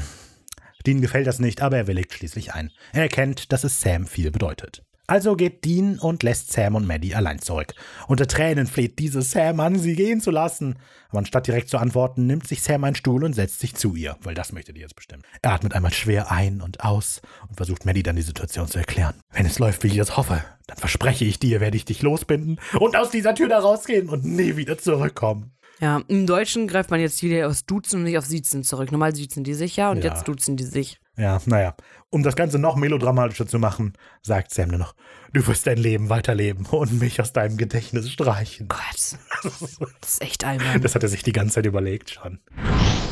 Kommen wir zur Sequenz 8. Na, das hast du ja glänzend hinbekommen. Ja, äh, laut IMDb eine Prostituierte geht durch die Nacht eine ruhige, offene Straße entlang. Plötzlich, also ist es glaubt auch, dass es eine Prostituierte ist. Also, ja, ja. also es ist halt die Rollenbeschreibung. Aber ich wollte jetzt nicht nur anhand des Looks äh, den Ach so. Beruf Okay. identifizieren. Plötzlich hört sie ein entferntes äh, Heulen oder Jaulen, ein Au und bleibt erschrocken stehen. Wir cutten in Madisons Apartment, wo Sam natürlich durch das Fenster den Vollmond beobachtet. Und anheult. Das ist so schwer. Das ist wie von den sieben Zwergen. Also mit diesem Singen und dann Ja. macht das der ältere Zwerg. Zeit. Genau. Steht Sam so am Fenster. Au. Genau. Ähm, genau. So, deshalb sieht er auch nicht, dass Madison anfängt, sich zu verwandeln. Die Fingernägel beginnen zu wachsen und man hört ein leises Knurren. Das hat dann auch Sam gehört. Als er sich umdreht, reißt sich Werwolf Madison aber schon problemlos von den Fesseln frei und springt auf ihn zu. Der Kampf beginnt, Sam zieht seine Waffe. Wieder auf der Straße bei der Prostituierten, die jetzt panisch für etwas äh, flieht. Ein Blick durch die Augen eines Werwolfs, der sich der Prostituierten über den Fußgängerüberweg nähert. Gut, dass er aber auch den Überweg nimmt. Ja, genau. Das ist ja, ja. Da unten ist echt viel Verkehr. Die Frau bemerkt ihn und äh, flüchtet in die andere Richtung, der knurrende Werwolf auf ihren Fersen. genau. Ist das ein bisschen komisch, wo die Frau hingerannt ist oder wovor die weggerannt ist? Ja, weil der Werwolf. Werwolf, aber der Werwolf kommt auf der anderen Seite. Der Werwolf kommt über die Brücke und sie rennt gerade auf die Brücke zu. Also das heißt, woher ist sie weggelaufen? Ich waren da mehrere Brücken. Das heißt doch, hä? Und? Ja, keine Ahnung. Sie rennt halt auf den Werwolf zu, panisch. Egal! Okay. Zurück bei Madison kommt es zur Konfrontation. Maddie Wolf knurrt mit gezückten Klauen Sam an. Der zieht sich mit gezogener Waffe langsam zurück. Als Maddie Wolf angreift, gelingt es Sam, sie zu ballisten und in einen Raum einzuschließen. Und es ist sehr cool, dass mitten im Apartment einfach ein Raum ohne Fenster und so weiter ist. Ist komisch. Habe ich nicht verstanden. Wie? Ja, hä? Ja, da ist einfach mitten in diesem Apartment ein Raum, der nur eine Tür hat, in dem nichts Wichtiges drin ist, ohne Fenster. Ja, gibt es. Ja, Abstellkammer hat doch auch keinen. Aber das ist doch keine Abstellkammer gewesen. Naja, egal. Naja. So, was Sam gelingt, schafft allerdings nicht jeder. Die Prostituierte wird eingeholt, umgeworfen und weggezerrt. Eine Nahaufnahme des schrecklichen Gebisses ihres Angreifers. Sie schreit entsetzt. Ey! Es ist Nochmal Dean. bitte, so redet nicht Dean. Ey! So redet nicht Dean. Ey! Mach ich tief. Ey!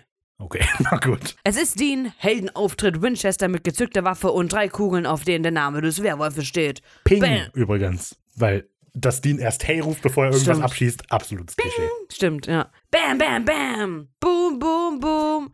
Ich bringe euch alle um! Sehr gut. Das ist von KZ. Der Werwolf wird getroffen und bricht zusammen. Jetzt sehen wir, wer es ist. Der gottesfürchtige Nachbar Glenn. Bam, bam. Ist jetzt nicht so ein relevanter Reveal eigentlich. Ist einfach nur, okay, warum auch nicht. Ja, war schon ein bisschen obvious, dass der es ist, finde ich. Ich weiß nicht. Also, Warum war der Nachbar sonst relevant so? ja, keine Ahnung. Das ist, halt, das ist halt auch ein unrelevanter Reveal eigentlich. Das ist halt letztlich einfach nur ein Werwolf tot. Krass, die Folge hat keine Nebencharaktere. Die Prostituierte. Ja, gut, aber das sind Aber ja, ja, es gibt das ist ein tatsächlich nur Angre- Leute, es gibt nur Angreifer sterben. und Opfer. Ja, das stimmt. Das ist eigentlich eine interessante Beobachtung. Voll. Das ist eigentlich wirklich eine interessante Beobachtung. Es gibt keinen, den die befragen und wir sehen sonst, oh doch, in der Bar ganz am Anfang. Ja, aber die machen Aber ja mit dem nichts. werden wir nicht. Also die sehen wir, glaube ich, auch nie vollständig im Bild. Aber das ist tatsächlich eine sehr gute Beobachtung, dass es nur Angreifer und Opfer gibt. Krass, ne? Das ist ziemlich cool. Naja, genau, als, als Glenn getroffen wird und die Wunden so aufplatzen, sieht man unter seinem T-Shirt noch die Kabel, die zu den Blutkapseln führen. Ich habe mich zuerst gefragt, was das sein könnte. Und mir gedacht, ah, wahrscheinlich die Blutkapseln. Ich gut mitgedacht. Ja. Und ich finde es auch ganz nett, die ähm, Werwölfe in dieser Folge scheinen ja die Opfer so durch unterdrückte Neigungen zu wählen. Ähm, oder so durch unterdrückte Neigung der unverwandelten Person. Und ich finde es deshalb ganz interessant, dass die Prostituierten ihr Opfer sind. Und Glenn ist ja scheinbar sehr, ähm, so ein sehr kirchenfürchtiger Mensch, so, dass der vielleicht deshalb glaubt, dass halt Prostituierte unmoralisch sind und bestraft werden müssen und deshalb auch nur Prostituierte tötet. Ja. Ja, ja. Ja, ist ja für einen Gläubigen durchaus verständlich dann. Ja. Und was ist Maddys Profil? Sind das Arschlöcher? Also bislang sind halt Maddys. Hat deswegen auch Sam nicht getötet, wahrscheinlich, ne? Weil ja, er hätte. sie hat es ja versucht, oder? nee, hat sie nicht. Der hat, sich, der hat sich Ach so, zweimal dass sie rausgerannt ist. Ja, okay, ja, rausgerannt. das stimmt, das stimmt. Ja, genau. Nee, aber die hat ja ähm, die beiden Leute angegriffen, die sie bedrohen. Ja, also wirklich Arschlöcher, gut. Ja. Ja, vollkommen panisch rappelt sich die Frau auf, schaut zitternd zwischen dem Angreifer und Dean hin und her, bevor sie wortlos davonrennt. Das findet Dean sehr unhöflich, während Glenn röchelnd am Boden liegt. Ja, das Ja. ist so, so typisch Dean. So. Ja, aber eigentlich nicht, weil ich finde, ich, wir hatten es beide noch gelobt, dass in äh, Unter einem schlechten Stern, nee, nicht, sondern davor, Haus der Heiligen, Dean so direkt zu der Frau, die er aus dem Auto geholt hat, geht, alles okay, soll ich einen Arzt rufen und Ja, so ja. weiter. Und erst dann den Mann verfolgt und hier jetzt einfach so, sie hätten nochmal Danke sagen können, ja? Ja, aber in der lo letzten Romanzenfolge von Sam in Gemälde war das ja auch so, dass die sich nicht bei Dean bedankt haben, Ja. sondern nur bei. Ja, okay. Naja, Dean nähert sich dem sterbenden Glenn und beugt sich zu ihm herunter. Glenn verwandelt sich noch einmal kurz zurück, weil scheinbar macht man das. Und ängstlich und verwirrt liegt er am Boden. Er weiß nicht, wo er ist. Er weiß nur, dass er Hilfe braucht. Hilfe, die ihm Dean aber nur in Form beruhigender Worte geben kann. Also stirbt Glenn und die Kamera fadet langsam. Was war unser Lieblingsmoment mit Glenn? Das ist schon ein geliebter Charakter gewesen. Der Schopf. Der Schopf. naja. Maddie darf den jetzt behalten. Das, das, Das ist gut. Maddie, sieh es doch mal positiv. Du darfst den Topf behalten. Ist Im Testament. Maddie, dir hinterlasse ich den Topf. Oh mein Gott, nein! Das kann er nicht annehmen. Glenn, du warst zu gut für diese Welt. Sequenz 9. Eine Nacht im Fegefeuer, ein Tag im Himmel und die Ewigkeit in der Hölle. Puh, dramatischer Name, nicht wahr? Hm, Ja, nicht sehr begeistert. Nö, eigentlich nicht. So, es ist der nächste Morgen, als Maddie auf dem Boden erwacht. Sam steht mit verkratztem Gesicht in der vollkommen zerkratzten Tür. Es müsste jetzt vorbei sein. Du wirst mich nie wiedersehen. Doch so. Ja, Gott sei Dank. Sam, ne? Aber Sam hat sich das die ganze Nacht überlegt, dass er das sagen wird. Du wirst mich nie wiedersehen. Das ist so doof. Und da verspricht er, du wirst mich wiedersehen. Ah, fuck! Warte, Alles komm, auf Anfang. Ich komm noch mal rein. Es müsste jetzt dabei sein. Du wirst mich nie wiedersehen. Ja, sehr gut. ja, eine lange Pause, in der sich Madison, eine lange Pause, in der sich Madison im total zerlegten Bett umschaut. Zimmer. Zimmer. Im Bett umschaut. Eine Decke, zwei Decken. Oh, da ist ja mein Pyjama. Ja. Den habe ich gesucht gestern. Und jetzt trägt sie Kleidung. Was ist los? Hat sich der Werber wirklich einfach ausgezogen? Nee, ja, Sam hat, sich, hat die wahrscheinlich Oder Sam hat die wirklich einfach ausgezogen? Ja, die hat er doch, als sie, sie hat bei... hier Kleidung an. Das heißt, die als Werwolf-Verwandlung macht die als nicht Dean kaputt. sie ja letzte Nacht getroffen hat, wartet die ja auch Kleidung Hat er die an. auch Kleidung an? Aber das war Straßenkleidung, kein Pyjama. Dann muss der Werwolf sich auch umziehen. Und wer will für Geschmacker? Naja. ja, als sie sich wieder der Tür zuwendet, Das ist ist Sam auf magische... 2006 bis 2007 Ja. Werwolf-Kleidungsstil. Als sie sich wieder der Tür zuwendet, ist Sam auf magische Weise verschwunden. Fuck, die Tür ist auf der anderen Seite. so in der Ecke. Oh Gott, hoffentlich guckt sie weg. Sie? Sam, ich sehe deine Nase. Ich habe keine Ahnung, wo wir sind. Cut, Sam Impala. Ah, verschwunden. Cut in den Impala, Ah, am? Cut in den Impala am Straßenrand vor Madisons Wohnung. Sam und Dean besprechen die Ereignisse. Dean bemitleidet Glenn, er wusste immerhin gar nicht, was er tut. Die beiden kommen zu dem Schluss, dass Glens Unterbewusstsein Madison wahrscheinlich aus Paarungsgründen verwandelt hat. Verstehe ich nicht. Naja, der Also- war halt in die verliebt. Ja, aber ein Werwolf muss ja nicht mit, also Werwolf 1, Grund, also Werwolf äh, äh, 0, ja? Patient 0, äh, Werwolf 0, muss ja nicht Wer, ähm, Madison in Werwolf 1 verwandeln, damit die beide Liebe machen können und Werwolf 3 entsteht. Es reicht ja, wenn mm, ähm, Werwolf 0 Madison beißt und damit verwandelt und die beiden dann 3, 4, 5 beißen und damit 3, 4, Werwolf 3, 4, 5 entstehen. Dafür müssen die ja sich nicht paaren. Ja, das, das mit dem Paarungsding hat ja Dean gesagt. Also ich denke, es ist halt, die Überlegung macht Sinn, dass wahrscheinlich Madison geht durch den Hunters Point, weil die bei Freunden war. Dann der Werwolf rennt halt auch rum, überfällt die, aber unterbewusst, das ist Madison, in die bin ich verliebt und dann beißt er die nur so leicht, um die zu verwandeln, anstatt die zu töten. Ja, aber ich finde, das kommt so ein bisschen komisch hier rüber. Egal. Naja, so, aber habe ich aufgeschrieben, es ist schon okay, weil den Glenn war Sam ja nicht verknallt, deshalb ist egal, dass der tot ist. Ja, und wo die beiden jetzt schon beim Thema sind, möchte Dean nochmal gerade mit Sam über Madison reden. Immerhin ist ja klar, dass Sam ein bisschen was für sie übrig hat. Kann schon sein, sagt er, aber Maddie hält ihn für einen Psychopathen, also hat sich das Thema erledigt. Und das ist jetzt, also, es ist so komisch, wie Sam jetzt auf dieser Schiene bleibt. Die denkt, ich bin doch verrückt, nachdem Madison in einem vollkommen zerlegten Raum aufgewacht ist. Ja. So. Also davor, klar, kann ich nachvollziehen, dass Sam denkt, ich habe sowieso keine Chance bei der. Aber nach dieser Nacht denke ich so, wirklich? Glaubst du das? Naja. Natürlich klopft in diesem Moment Madison ans Fenster. Für eine Observierung ist ihr Wagen viel zu auffällig. Verrückt, dass das jedem auffällt, außer dem FBI. Ja, nee, ich glaube, dass es den Machern auch tatsächlich bewusst war, dass das halt so eine Art Fehler ist, aber der Impala muss halt eine Konstanze bleiben und deswegen haben die es nicht Ja, thematisiert. ja, natürlich. Ist halt nur, Ja. naja. Naja, ich finde, also sie ist ja ziemlich freundlich zu den beiden, dass sie da jetzt auf einmal so fein mit ist. Bis jetzt noch. Ja, gut, okay, die war auch vollkommen in Ordnung damit, dass die ohne zu wissen, warum Ja. nackt in ihrem Ja. Bett aufwacht. Wer wohl sein halt auch okay. Ja. Also erklärt Dean, dass die beiden sicher gehen wollen, dass Maddie sich diese Nacht nicht verwandelt. Und scheinbar, und scheinbar schwirrte das auch Madison im Kopf herum. Sie bittet die beiden nämlich herein. In der Wohnung erklärt Madison vor allem Sam, dass sie seine Entscheidung jetzt versteht und nachvollziehen kann. Sie ist sich bewusst, dass sie etliche schreckliche Dinge getan haben muss, während Maddie Werwolf ein Werwolf war. Lassen wir drin, ist egal. Lassen wir so. Sam nimmt sie in Schutz. Du wusstet es nicht. Du wurdest es nicht. Schätzelein, hast es nicht wissen können. Der hatte ja nicht gewusst. Ja. Nee, Ah, du also wusstest es nicht. Viel besser. Du wusstest es nicht. Wusstest, ja. Du wusstest es nicht. Alle Anwesenden kommentieren das mit Schweigen, bevor zusammengefasst wird, dass die drei die Nacht durchstehen müssen, bevor sie sich sicher sein können, dass Maddie geheilt ist. Dean schlägt Pokern vor. Ding! Genau. Oder? Poker? Warum Unangenehme Stille zerbrechen. Ja, Also okay. Momentzerstörer. ist schon. Momentzerstörer?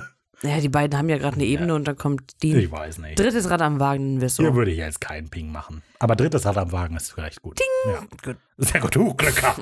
Donnerrunde gekriegt. Ja, also bricht die Nacht über San Francisco an, über San Franny an. Sie sollte, äh, wie sollte es anders sein, sehen wir zuerst, wie Dean durch das Fenster den Mond beobachtet, äh, die Waffe griffbereit. Die Gegenwart der Waffe scheint Sam und Maddie zu beunruhigen, die schweigend zusammensitzen. Natürlich. Ein Blick über das morgendliche San Francisco verrät uns, dass in der Nacht nichts weiter passiert ist. Aufgeregt und erleichtert schlussfolgern die drei, dass es jetzt vorbei ist. Maddie kann wieder ein normales Leben führen und umarmt Sam voller Dankbarkeit. Ja, das finde ich super blöd.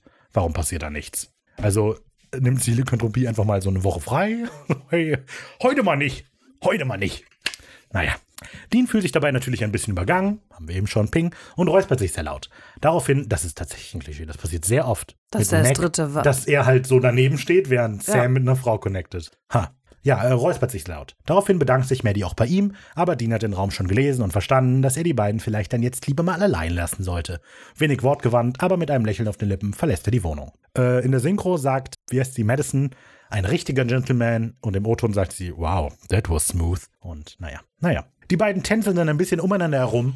Oh, ich hab dich so verletzt. Oh nein, ich Oh dich doch nein. noch mehr. Hätten wir uns doch nur unter anderen Umständen kennengelernt. Bla, bla, und so bla. weiter.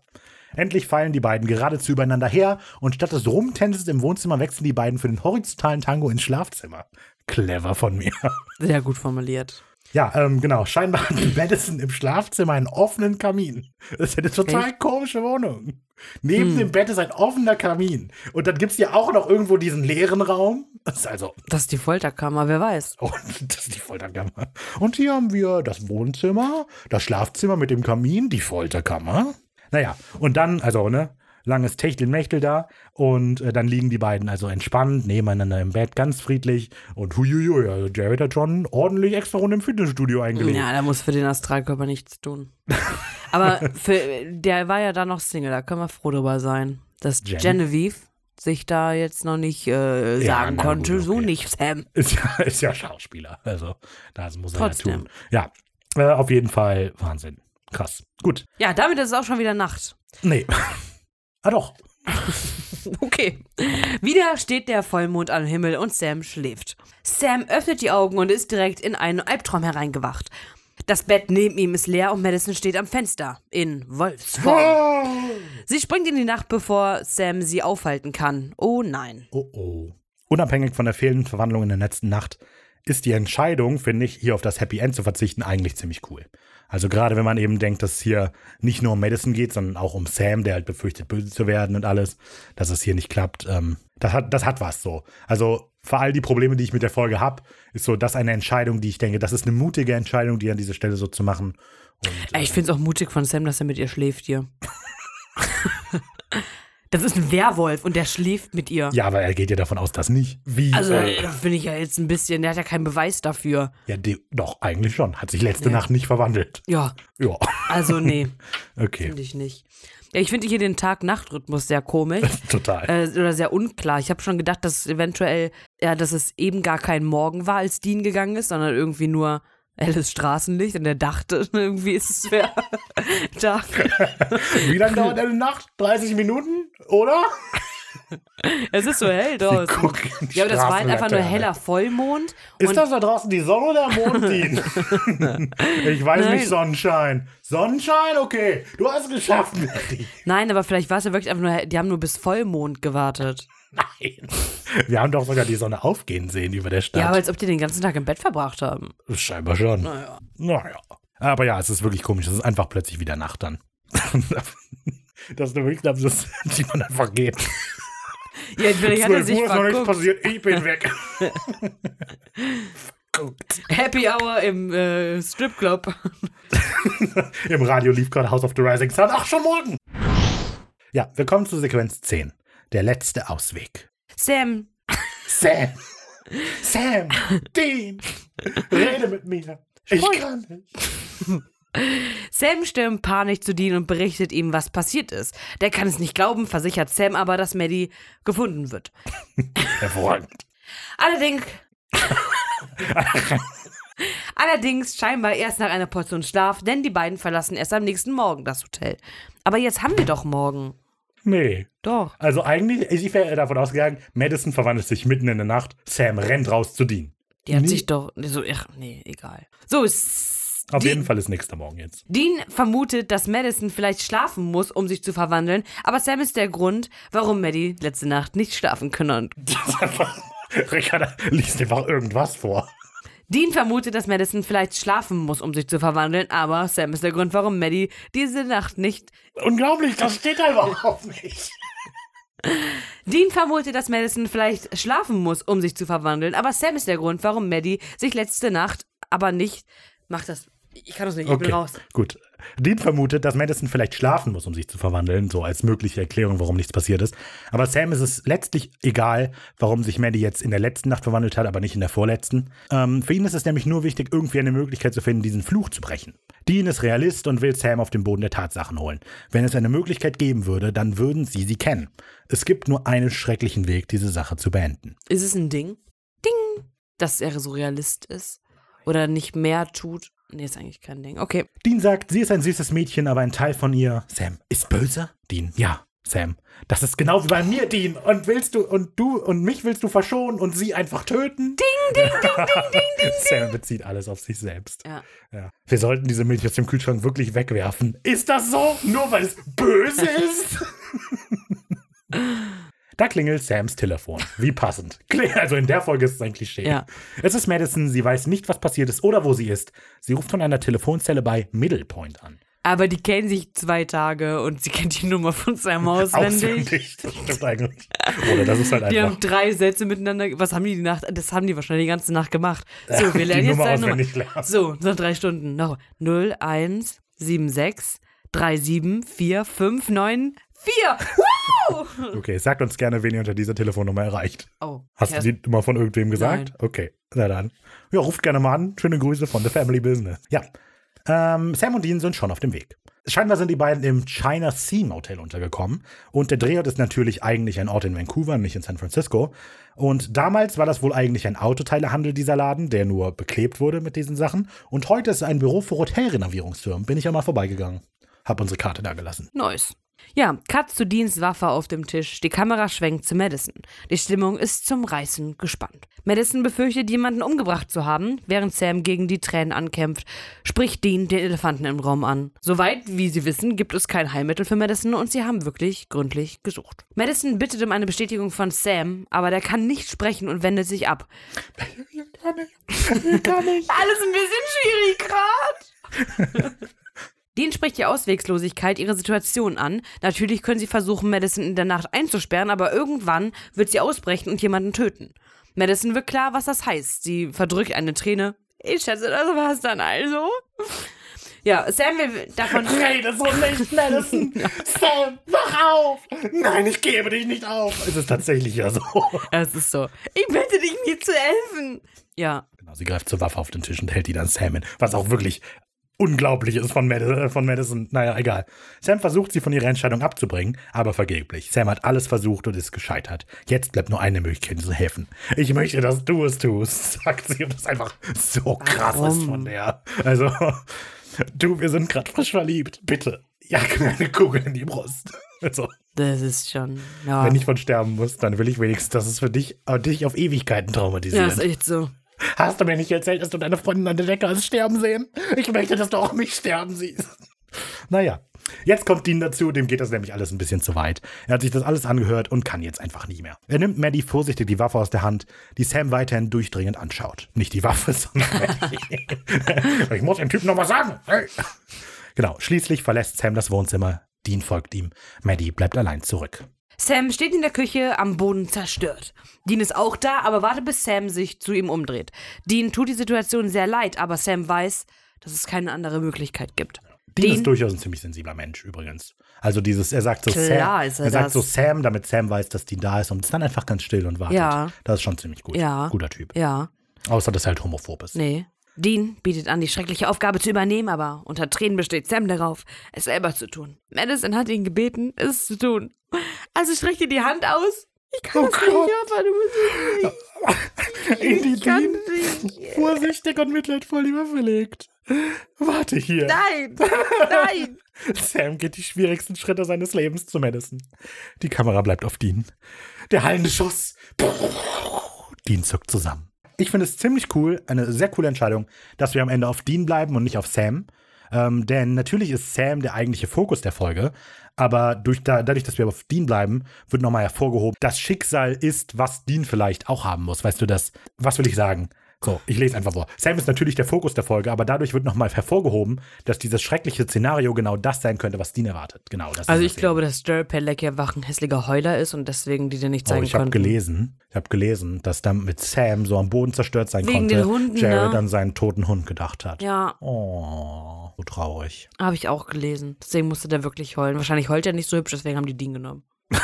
Der Sam heult doch die ganze Zeit. Ja, aber so wir, sehen richtig. doch die, wir sehen ihn die ganze Zeit richtig Stimmt, wurde hat nicht getroffen, weil er so viel Tränen hat vor den. Augen. Ja, das ist es wahrscheinlich. sehen. Also das ist das. Der schießt wahrscheinlich einmal so daneben und Madison liegt einfach da und röchelt Blut. Du hast Ja. nicht mein Herz getroffen, warte. Pff, nein, verdammt ins Herz, warte. Das war mein Fisch! Ähm, okay, gut. Ende, Folge Ende, vorbei. Ende, Ende. Ja, ähm, also ich fand es tatsächlich eine sehr interessante Beobachtung von dir, dass äh, mein Highlight dieser Folgenbesprechung, dass es in der Folge keine Nebencharaktere gibt, Nö. sondern nur Täter und Opfer und Sam Und dass die Folge komplett aus Klischeen besteht. und dass die Folge sehr viel Klischee ist. Das ist auch mein Fazit. Ja, viele Klischees, die ähm, trägt mega dick auf die Folge auch. Also, und es ist super konstruiert, die ganze Situation. Ja. Dieses, ich bin jetzt mal bei dir und sie, mein erster Flirtmove sollte meine Unterwäsche sein. Und äh, ja, naja, gibt viele Ungereimtheiten und ähm, Ja, naja, keine Glanzleistung, die Folge. keine Glanzleistung, keine Glanzleistung. Auch von der Regie und so, also ja, klar, ein paar Kamerafahrten sind gut, aber der Rest so, weiß nicht.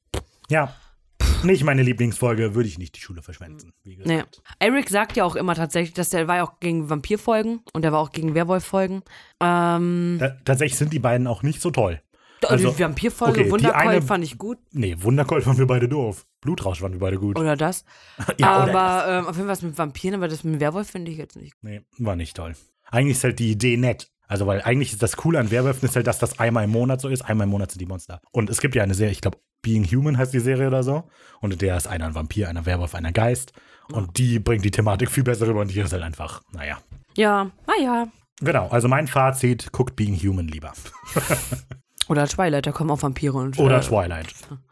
nee, Still a better love story than Twilight. Ist es das? Was? Ich, ich frage mich, ob das eine bessere Love Story ist als Twilight. Keine diese Ahnung. Folge, ich glaub, aber- Twilight habe ich mal gesehen, weiß ich nicht. Was? Hast du nicht sogar die Bücher gelesen? Ein Buch habe ich gelesen. Was ist Twilight? Noch nie gehört. Gut, ich habe ein Buch gelesen.